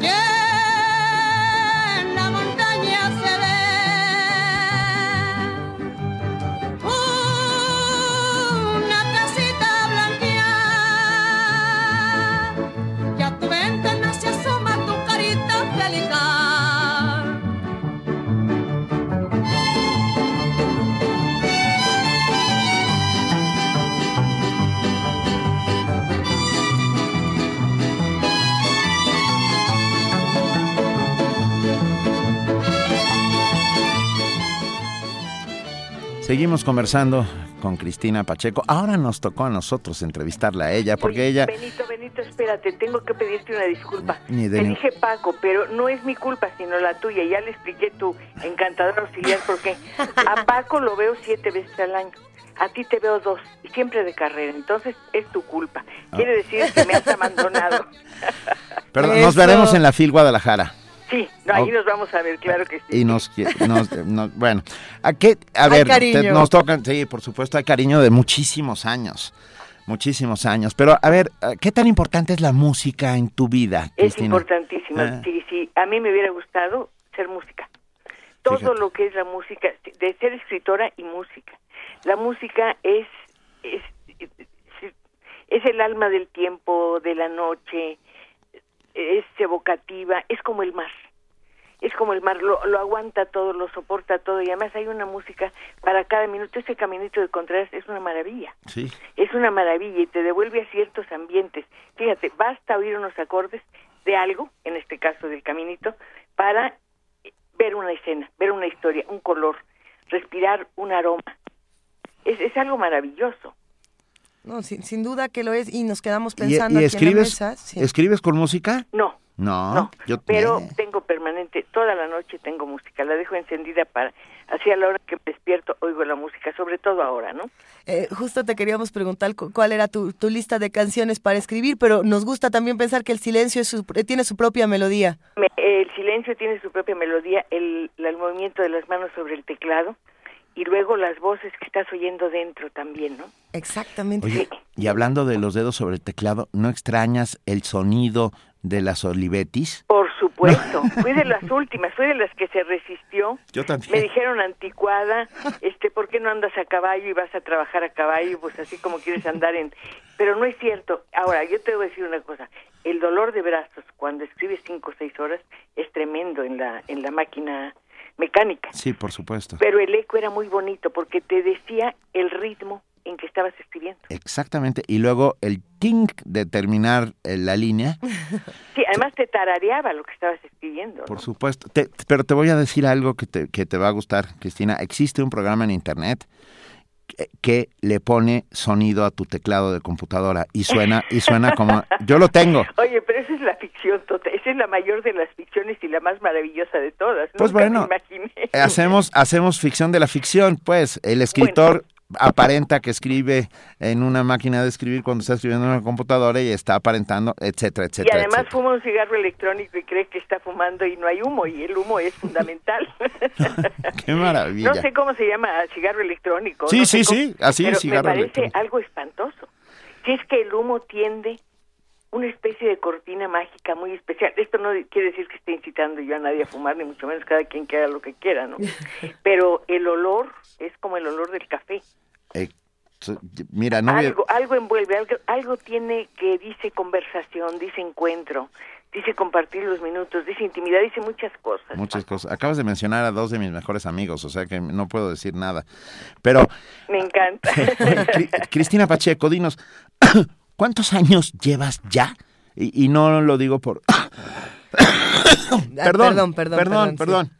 Por, por, por ningún otro motivo, sino porque, porque me, me impresiona los años que llevas escudriñando a los habitantes de esta ciudad a, a- a- a hacer de la otredad ah, una verdadera carta de presentación, ¿no? De decir, de la televisión 40. 40. Nada más. A través de los cuentos mucho más de 31, como 41, algo así. Empecé como en los que serían los 63, 64. Y, y- y con toda tu experiencia, ¿para qué nos están sirviendo en este momento los medios de comunicación? ¿Para qué nos está sirviendo la escritura, la narrativa ¿Sabes eh, qué? en Nos tiempos hemos tan vuelto difíciles? muy, eh, muy ávidos a lo tonto. Eso. Queremos que leer 10 periódicos en la mañana es estar muy enterado. Aparte ya viste 10 noticieros, aparte en la noche vas a oír otros 10 noticieros o tres o cinco los que tú quieras. Y resulta que al final no hemos tenido ni un solo minuto para hacer un balance, para preguntarnos íntimamente qué pensamos nosotros y nos hemos olvidado de nosotros mismos. Hay algo que me, eh, me preocupa y me molesta, el silencio a que nos estamos condenando. En lugar de que yo te pregunte o le pregunte a Benito algo, les mando un mensaje. Ustedes me contestan por mensaje a la velocidad del sonido, pero no hablamos. Fíjate, todo el trabajo que les costó a la humanidad este tener lenguaje, tener palabras, articular la voz, darle el tono del canto o de la súplica o de simplemente de la conversación amorosa, lo que tú quieras, y lo estamos dejando todo a un lado, porque vamos detrás de una información y de otra y otra como locos, ¿no? Como desesperados. Pero saber tanto, es decir, eh, estar tan al tanto de todo, no es saber más, ¿sí? A mí eso me está preocupando mucho. Y a veces los medios no nos invitan a pensar, disculpen que lo diga, sino que alguien nos impone su criterio y entonces parte de que así tenemos que pensar.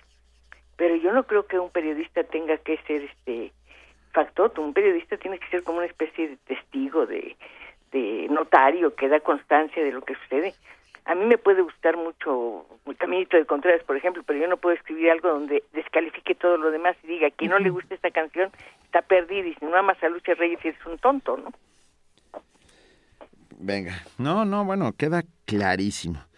Eh, el Eterno Viajero, se, ¿lo presentas pronto, Cristina? Fíjate que eh, ahorita voy al editorial, todavía no me han dicho nada, yo quisiera, eh, hubiera querido no presentarlo porque la feria es muy grande, van gentes muy notables. Me hubiera gustado hacer una firma de libros simplemente, ¿no? Ay, pero eso lo, te lo organizamos ahora mismo, ¿eh? Bueno, eso por un lado. Por otro, sí me gustaría estar en minería.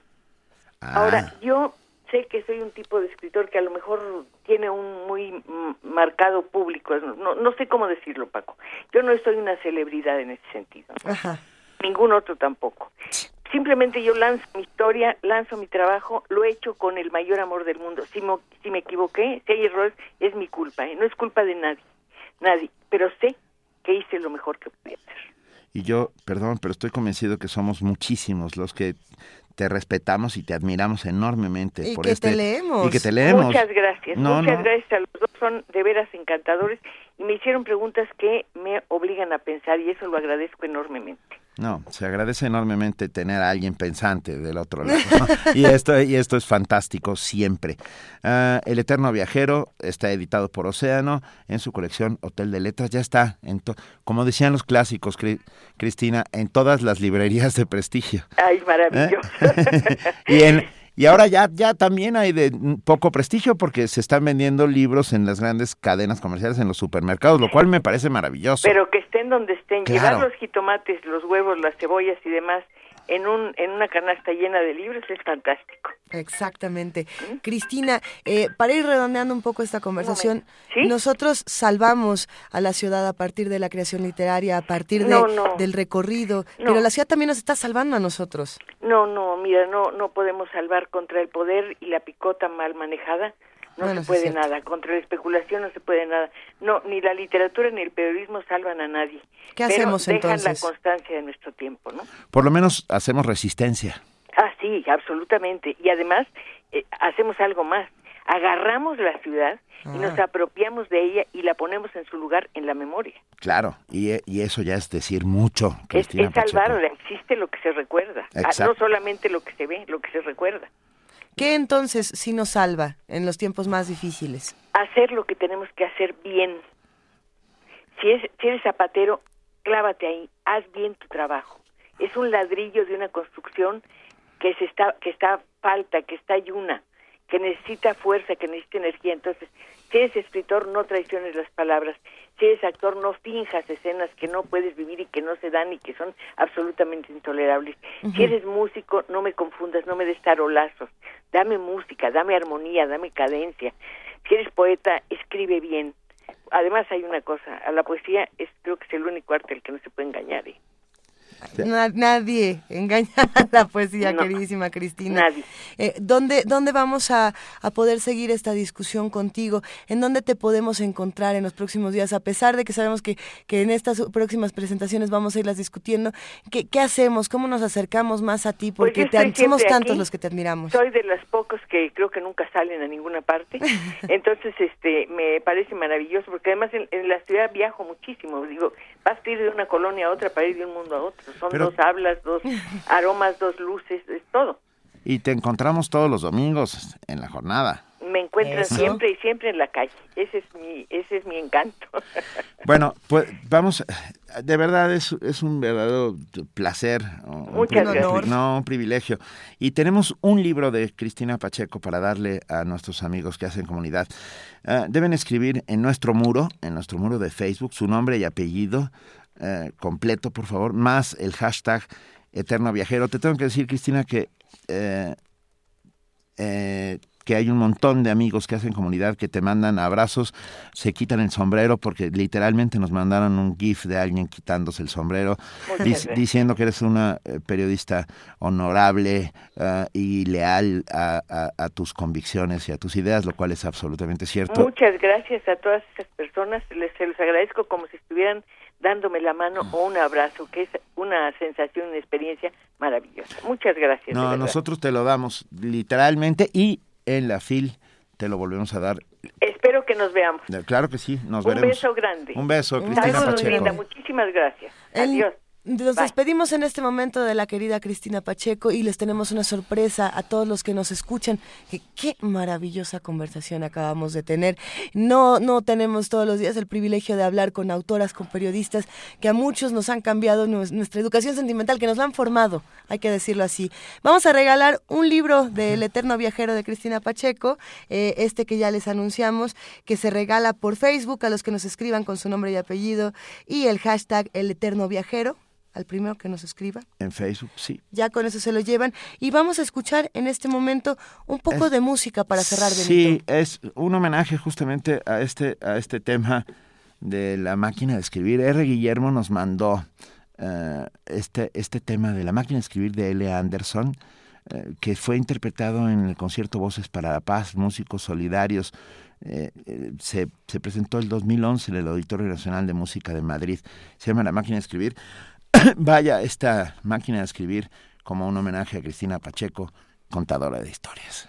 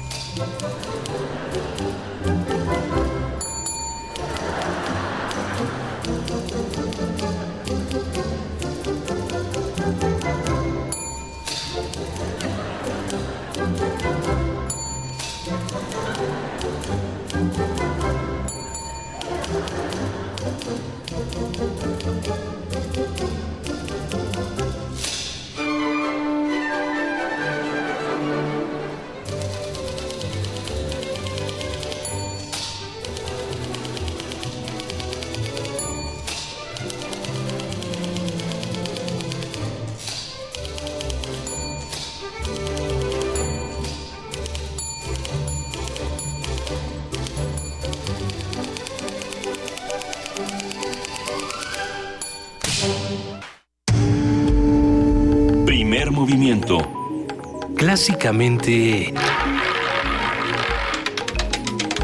Diverso. Son las 9 de la mañana con 41 minutos. Hey, muchísimas gracias a todos los que escribieron para eh, saludar a Cristina Pacheco, para abrazarla. Sin duda, sí, para nosotros fue una, una gran conversación. Claro que se quedan cosas, siempre se quedan muchísimas cosas que discutir con nuestra querida maestra Cri- Cristina Pacheco. Eh, cuando tengamos más tiempo, prometemos repetir esta conversación porque sin duda hay muchos temas que hacen falta tratar con estas voces fundamentales del periodismo y de la literatura mexicana, así como hay temas fundamentales que se deben tratar con las voces fundamentales del Programa Universitario de Bioética de la UNAM. Su director, el doctor Jorge Enrique Linares, ya se encuentra en la línea. Querido Jorge, ¿cómo estás? Buenos días. Hola Luisa, ¿cómo les va? Bien, nos va muy bien, Jorge. Como siempre es un enorme placer tenerte aquí. Gracias, igualmente. A ver. A ver, ¿qué- vamos. ¿Ahora qué pasó? La emergencia sanitaria por la diabetes en México nos tiene a todos con, con los pelos de punta, sin duda. Pues sí, a- aprovechando el Día Internacional de, la Lucha contra la Diabetes, se anuncia en México esta emergencia sanitaria, pues que debería ser el equivalente a, una epidemia nueva que, que infectara a muchísimas personas en México y que constituye un problema de salud sin duda de, de, de, de gravedad eh, en el país. Lo que pasa es que esta emergencia pues se declara, está bien que se declare, se declara ya un poco tarde, pero eh, estamos hablando de una de una epidemia que ha ido avanzando lentamente en los últimos años, los datos que revela la Secretaría de Salud esta semana pues son son escalofriantes en realidad cómo ha ido avanzando no solamente el número de de muertes eh, asociadas con las complicaciones de la diabetes sino en las consultas el número de personas que tienen la enfermedad y que no lo saben que se, se estima por Eso. por los datos muchas personas no se no se revisan hasta que aparecen ya los síntomas más más eh, evidentes y más graves de la diabetes entonces acuden al médico entonces eh, bueno esto ha habido diversas eh, explicaciones y estudios de por qué ha sucedido desde luego es un cambio en la dieta el sedentarismo y factores eh, de origen genético que no se pueden todavía todavía contrarrestar.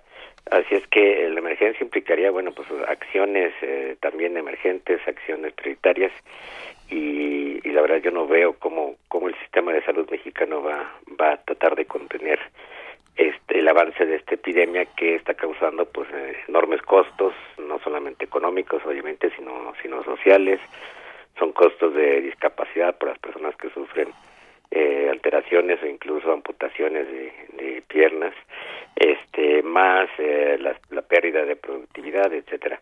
Entonces, eh, la verdad es que han pasado muchos años y pues el Estado mexicano y la sociedad en general no hemos reaccionado como ante muchas otras cosas, no hemos reaccionado adecuadamente. Ese es, ese es el primer punto del que habría que, que partir, uh -huh. habría que reconocer la ineficiencia pues de las políticas públicas, si es que ha habido tal porque algunos dudamos que haya habido realmente un interés en, en evitar esto, no de, de, este sexenio obviamente, sino desde los gobiernos anteriores.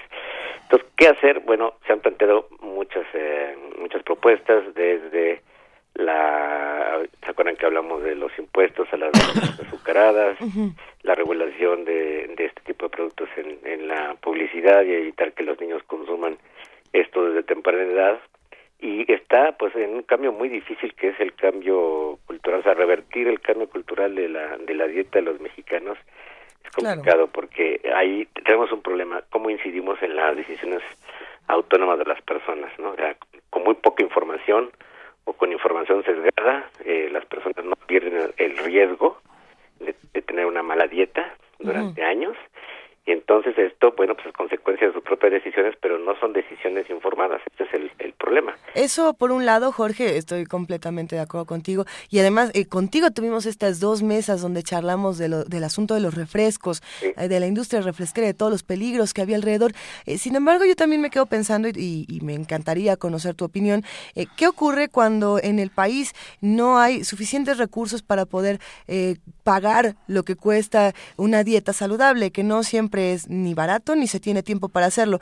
Y no, quizá nosotros desde nuestro lugar eh, cómodo y privilegiado en el que podemos consumir otro tipo de productos, lo, no, tratamos de, de, llevar otro tipo de dieta, pero no es el caso de todas las personas que, que no les alcanza con los salarios que tiene para, para comprar este tipo de cosas. Y qué decir ahora, ahora cómo se va a poner el asunto aquí en el país, pues bueno, habrá que seguir discutiendo sí. para qué va a alcanzar y cuánto tiempo vamos a tener en casa para preparar comidas más saludables, por ejemplo. Eso es un asunto de mercado y no solamente de, de cultura o de, o de acceso por el ingreso. Es cierto que la diabetes se está volviendo más eh, tendencialmente una enfermedad de la pobreza, porque porque o de o de bajos ingresos, porque claro. no solamente no hay recursos económicos, sino sino información y recursos culturales para poder eh, elegir una una buena dieta. Entonces, por lo pronto se ha dejado todo a la decisión, digamos, de las personas. Este es el problema. También pasa como en los problemas ambientales y creemos que todo depende de que las personas eh, eh, actúen eh, cada uno por su cuenta. Eh, la verdad es que eso no funciona más que en un larguísimo plazo. Entonces tiene que haber un cruce entre entre información que la que la gente reciba y políticas públicas que empiecen a regular de manera efectiva. Y eso es lo que lo que no ha habido, o sea, en los mercados, en eh, no solamente en los supermercados de las ciudades, sino digamos el mercado en general de alimentos y de productos que están eh, relacionados con la alimentación, debería haber regulaciones mucho más efectivas para pues, reducir este estos niveles tanto de, de grasas, de, azúcares, de, sobre todo refinados, y de y de cómo se llama de conservadores y eh, aditivos químicos. Eso es lo que se de, debería hacer también junto con la información. Ya si, si a pesar de todo eso y con la información que, el, que esté al alcance de todo el mundo, alguien decide no llevar una dieta inadecuada, pues entonces pues ya, ya hay nada que hacer, pero Claro. por lo pronto eh, podemos suponer que gran parte del problema está en la falta de información y en la falta de regulación de los productos alimenticios en, en el país. Entonces, las políticas de salud eh, que actúan solamente en el efecto y no en las en las causas de, las enfermedades, pues no van a ser muy eficientes porque no pueden contener la epidemia una vez que ya se dispara. Y es el caso de la diabetes. Pues la prueba empírica es que pues, se ha disparado y es una verdadera epidemia. Y eh, la, la falta de regulación sobre la producción eh, industrial de alimentos pues es una de las causas que explican este fenómeno. Claro, Eh, será interesante seguir discutiéndolo eh, en, en las siguientes semanas porque es un tema que no, no podemos dejar pasar y no se va a detener. Esta enfermedad, Sí. si no nos ponemos las pilas, no se va a acabar. Pero, y además, eh, eh, es, es francamente grave que se declare una ah, emergencia sanitaria por una enfermedad no viral, no contagiosa directamente, ¿no? Sí, exactamente, eso es eso por lo que suena extraño, ¿no? Pero, pero se comporta igual, es una epidemia lenta que ha ido avanzando, que ha, ha alcanzado unos niveles ya preocupantes y que, bueno, pone a México en los primeros lugares de esta enfermedad, tanto por sus efectos sociales por, como con el número de enfermos, incluso los potenciales, los que no se sabe que están enfermos, pero que seguramente están enfermos. Oye, Jorge, y una pregunta breve. ¿Cuánto nos cuesta a nosotros, los ciudadanos, eh, la diabetes en México? Híjole, un montón, no tengo aquí el, el dato, lo dijeron el, el lunes, pero... pero Mucho dinero. Sí, justo el director del IMSS. Son eh, eh, miles y millones de pesos eh, de tratamientos eh, a posteriori, ¿no? Consecuencias que sufre la, la gente. Y bueno, con una con un tratamiento en los primeros eh, momentos de la enfermedad, digamos, se puede controlar, pero implica un verdadero cambio, este, no solamente en, el, en la persona que está enferma, sino en la familia, para cambiar los hábitos de alimentos, hacer una dieta muy eh, disciplinada, porque no hay otra forma de, de controlarlo adecuadamente durante años. Es una enfermedad que no debería matar, digamos, este, si está bien controlada, incluso con medicamentos, pero el problema es que mucha gente no sabe que la tiene, es una enfermedad eh, silenciosa. Por eso su efecto es tan devastador. Sí. Eh, aquí todo el chiste es cambiar hábitos. Y eh, a partir de que cambiemos hábitos podemos empezar a, a- a corregir un poco el rumbo porque eh, esto nos puede llevar a un lugar francamente oscuro. Sí, muy muy problemático. Y, y bueno, vienen otras consecuencias. Y luego quisiera que habláramos sobre el tema de la marihuana, porque una vez eh, aprobada la, el uso recreativo, sobre todo en California y en Nevada, va a tener repercusiones en México. No sabemos Claro. Si positivas o negativas, bueno, más bien negativas, pero quiere decir si positivas en el sentido de que en México se pueda avanzar en una regulación del, del consumo. Claro. A- a- Ya nos mandaron el dato, eh, nos comparte la producción que según el Instituto Mexicano para la Competitividad, los costos sociales de la diabetes asociada al sobrepeso y la obesidad en el país ascienden a más de 85 mil millones de pesos Uf. al año. Sí, Nada más para quedarnos también con ese dato, ¿no? Como, como Sí. algo importante, Jorge. Tres veces lo que se robó Duarte de Veracruz. Ahí está. Bueno, con que, con que nos regresara un cacho podríamos empezar a hacer algunas cosas por nuestro país. Eh, queridísimo Jorge Enrique Linares del Programa Universitario de Bioética, sigamos con estas discusiones que siempre nos ponen a, a- a pensar y a, y a reflexionar en lo que nosotros estamos haciendo con nuestro cuerpo, ¿verdad? Muchas gracias. Gracias a ustedes, un abrazo. Va un inmenso abrazo. Hasta luego. Primer movimiento. Clásicamente... Universitario.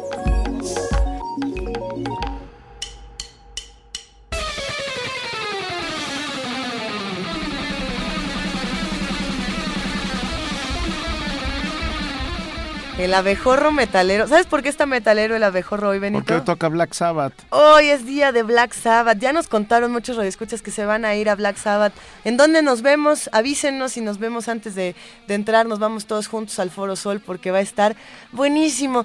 Vania Noche, yo estoy segura que tú vas a ir conmigo a Black Sabbath. Sí, claro, claro, Eso, claro. ya vamos a estar por la- en la noche, allá nos vemos. Vamos a despedir a Ozzy Osbourne como se debe. Como se debe, claro Vamos que sí, a un grande. Oye, pero antes de despedir a Ozzy Osbourne y de disfrutar disfrutarlo aquí en la Ciudad de México. ¿Qué va a pasar hoy en Radio UNAM? Exactamente. Antes de irse a ver a Black Sabbath, no se pueden perder toda la programación de Radio UNAM. A la una de la tarde tenemos toda la información del mundo y de nuestra universidad en Prisma RU a través del 96.1 de FM. Después tenemos Diáspora de la Danza a las 3 de la tarde, por si se, per- se lo perdieron en la mañana, pues a las 3 de la tarde pueden escuchar la retransmisión. Tendremos más música en Panorama del Jazz a las 7 de la noche y quédense a las 9 de la noche con resistencia modulada. Eh, recuerden que tenemos también muchísima programación en el 860 de AM y tenemos una invitación especial para que se vayan a la presentación editorial de El Resplandor de lo, de lo Vacío de Elizabeth Holberson. No se Ah. lo pueden perder. Es eh, mañana, se las adelantamos, es mañana para que vayan agendando esta cita, es a las 7 de la noche y será en el Centro de Creación Literaria Javier Villar, Villaurrutia. Se Gran lo pueden espacio perder. para la literatura. Sí, y eh, exactamente, y participan Daniel Miranda Terrés. eh, la lectura está a cargo de nuestra voz emblemática de Radio UNAM, Tessa Uribe, así que no se lo pierdan. Tenemos muchísima programación en www.radiounam.unam.mx. Ahí pueden encontrar el podcast en el apartado a la carta. Están todos los programas. Eh, ¿Están? Pensé que ibas a decir. No, ya me iba yo a meter, pero es que vas muy bien, Vania. ¿Yo qué puedo hacer más que escucharte? Eh, ahí están todos los podcasts de todos los programas de Radio UNAM, de Primer Movimiento, por supuesto. Entonces, métanse a Radio UNAM. Van a encontrar toda la información también sobre cursos, las convocatorias que tenemos también para que vayan haciendo eh, sus ensayos y las participaciones para los jingles para nuestro aniversario del 80 aniversario de Radio UNAM. Ahí están las convocatorias en www.radiounam.unam.mx para que revisen todas las bases y participen. Oye, ah, y también nuestra pastorela, por supuesto. que esos- ya llegó muchísima convocatoria. tenemos, que llegó mucha tienen gente. mucha competencia, hay muchas participaciones. Está- Soy el mejor pasto de la historia. Eso. Claro. Benito y yo vamos a hacer el pasto Las en ovejas. esta, en esta tradición que estamos haciendo. Manden sus audios. Es un minuto máximo, por favor, a primermovimientounam.gmail.com.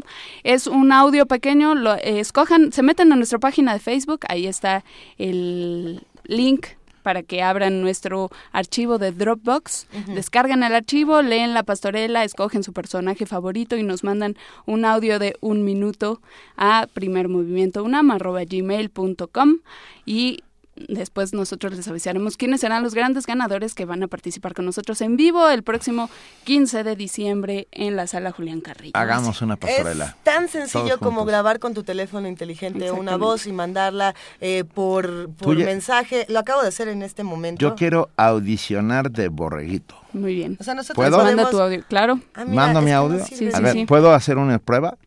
A Ok. ver, haz una prueba. Por favor. Eh, Sí te salió bonito. No. Sí. no, Dice Paco que no. Dice no. Paco que no. Ya nos vamos. Nosotros ya nos despedimos. Paco, ve. Gracias a todos los que hacen posible que Primer Movimiento llegue hasta, hasta sus hogares. Gracias vamos. al honorable cu- cuerpo de productores, ingenieros en cabina, servicio social, Vania Nuche eh, en nuestras redes sociales. Gracias a todos los que están del otro lado haciendo comunidad con nosotros, que nos escuchan, que nos comentan, que discuten. Se pone, se pone muy bueno el debate. Gracias a todos los que están aquí haciendo comunidad. Benito, gracias Yo- por dejarme aprender de ti todos los días. Ah, Gracias a ti por dejarme aprender de ti, literalmente. Nos dicen que ya es hashtag Cristina Pacheco. Eso. Que siga- sigamos discutiendo eh, los temas que Cristina nos propone, una belleza de conversación. Y eso que de pronto se va a empezar a escuchar como la música de los Oscars, que de pronto sube porque ya nos vamos, es Sam and Dave. Mira nada más. Raíces en el blues. Eso. Sam and Dave tocan I Thank You, yo te agradezco, de Hayes y, y ni más ni menos que de el jefe Cole Porter. Ve nada más. Gracias Ve de verdad a todos los que hacen comunidad diariamente, los dejamos con, con blues. Y nosotros nos vemos mañana. De verdad es un inmenso privilegio estar todos los días contigo, querida Luisa Iglesias. Gracias, querido Benito Taibo. Nos escuchamos mañana de 7 a 10 en www.radiounam.unam.mx, en el 96.1 de FM y en el 860 de AM. Claro que sí. Esto fue Primer Movimiento. El mundo desde la universidad.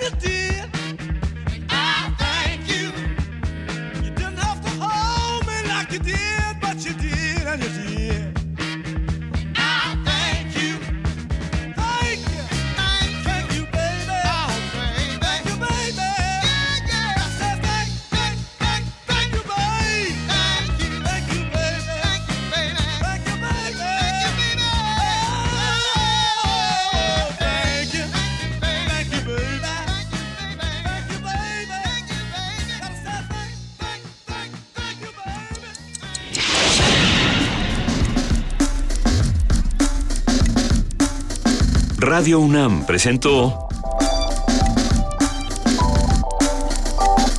Primer Movimiento. El mundo desde la universidad.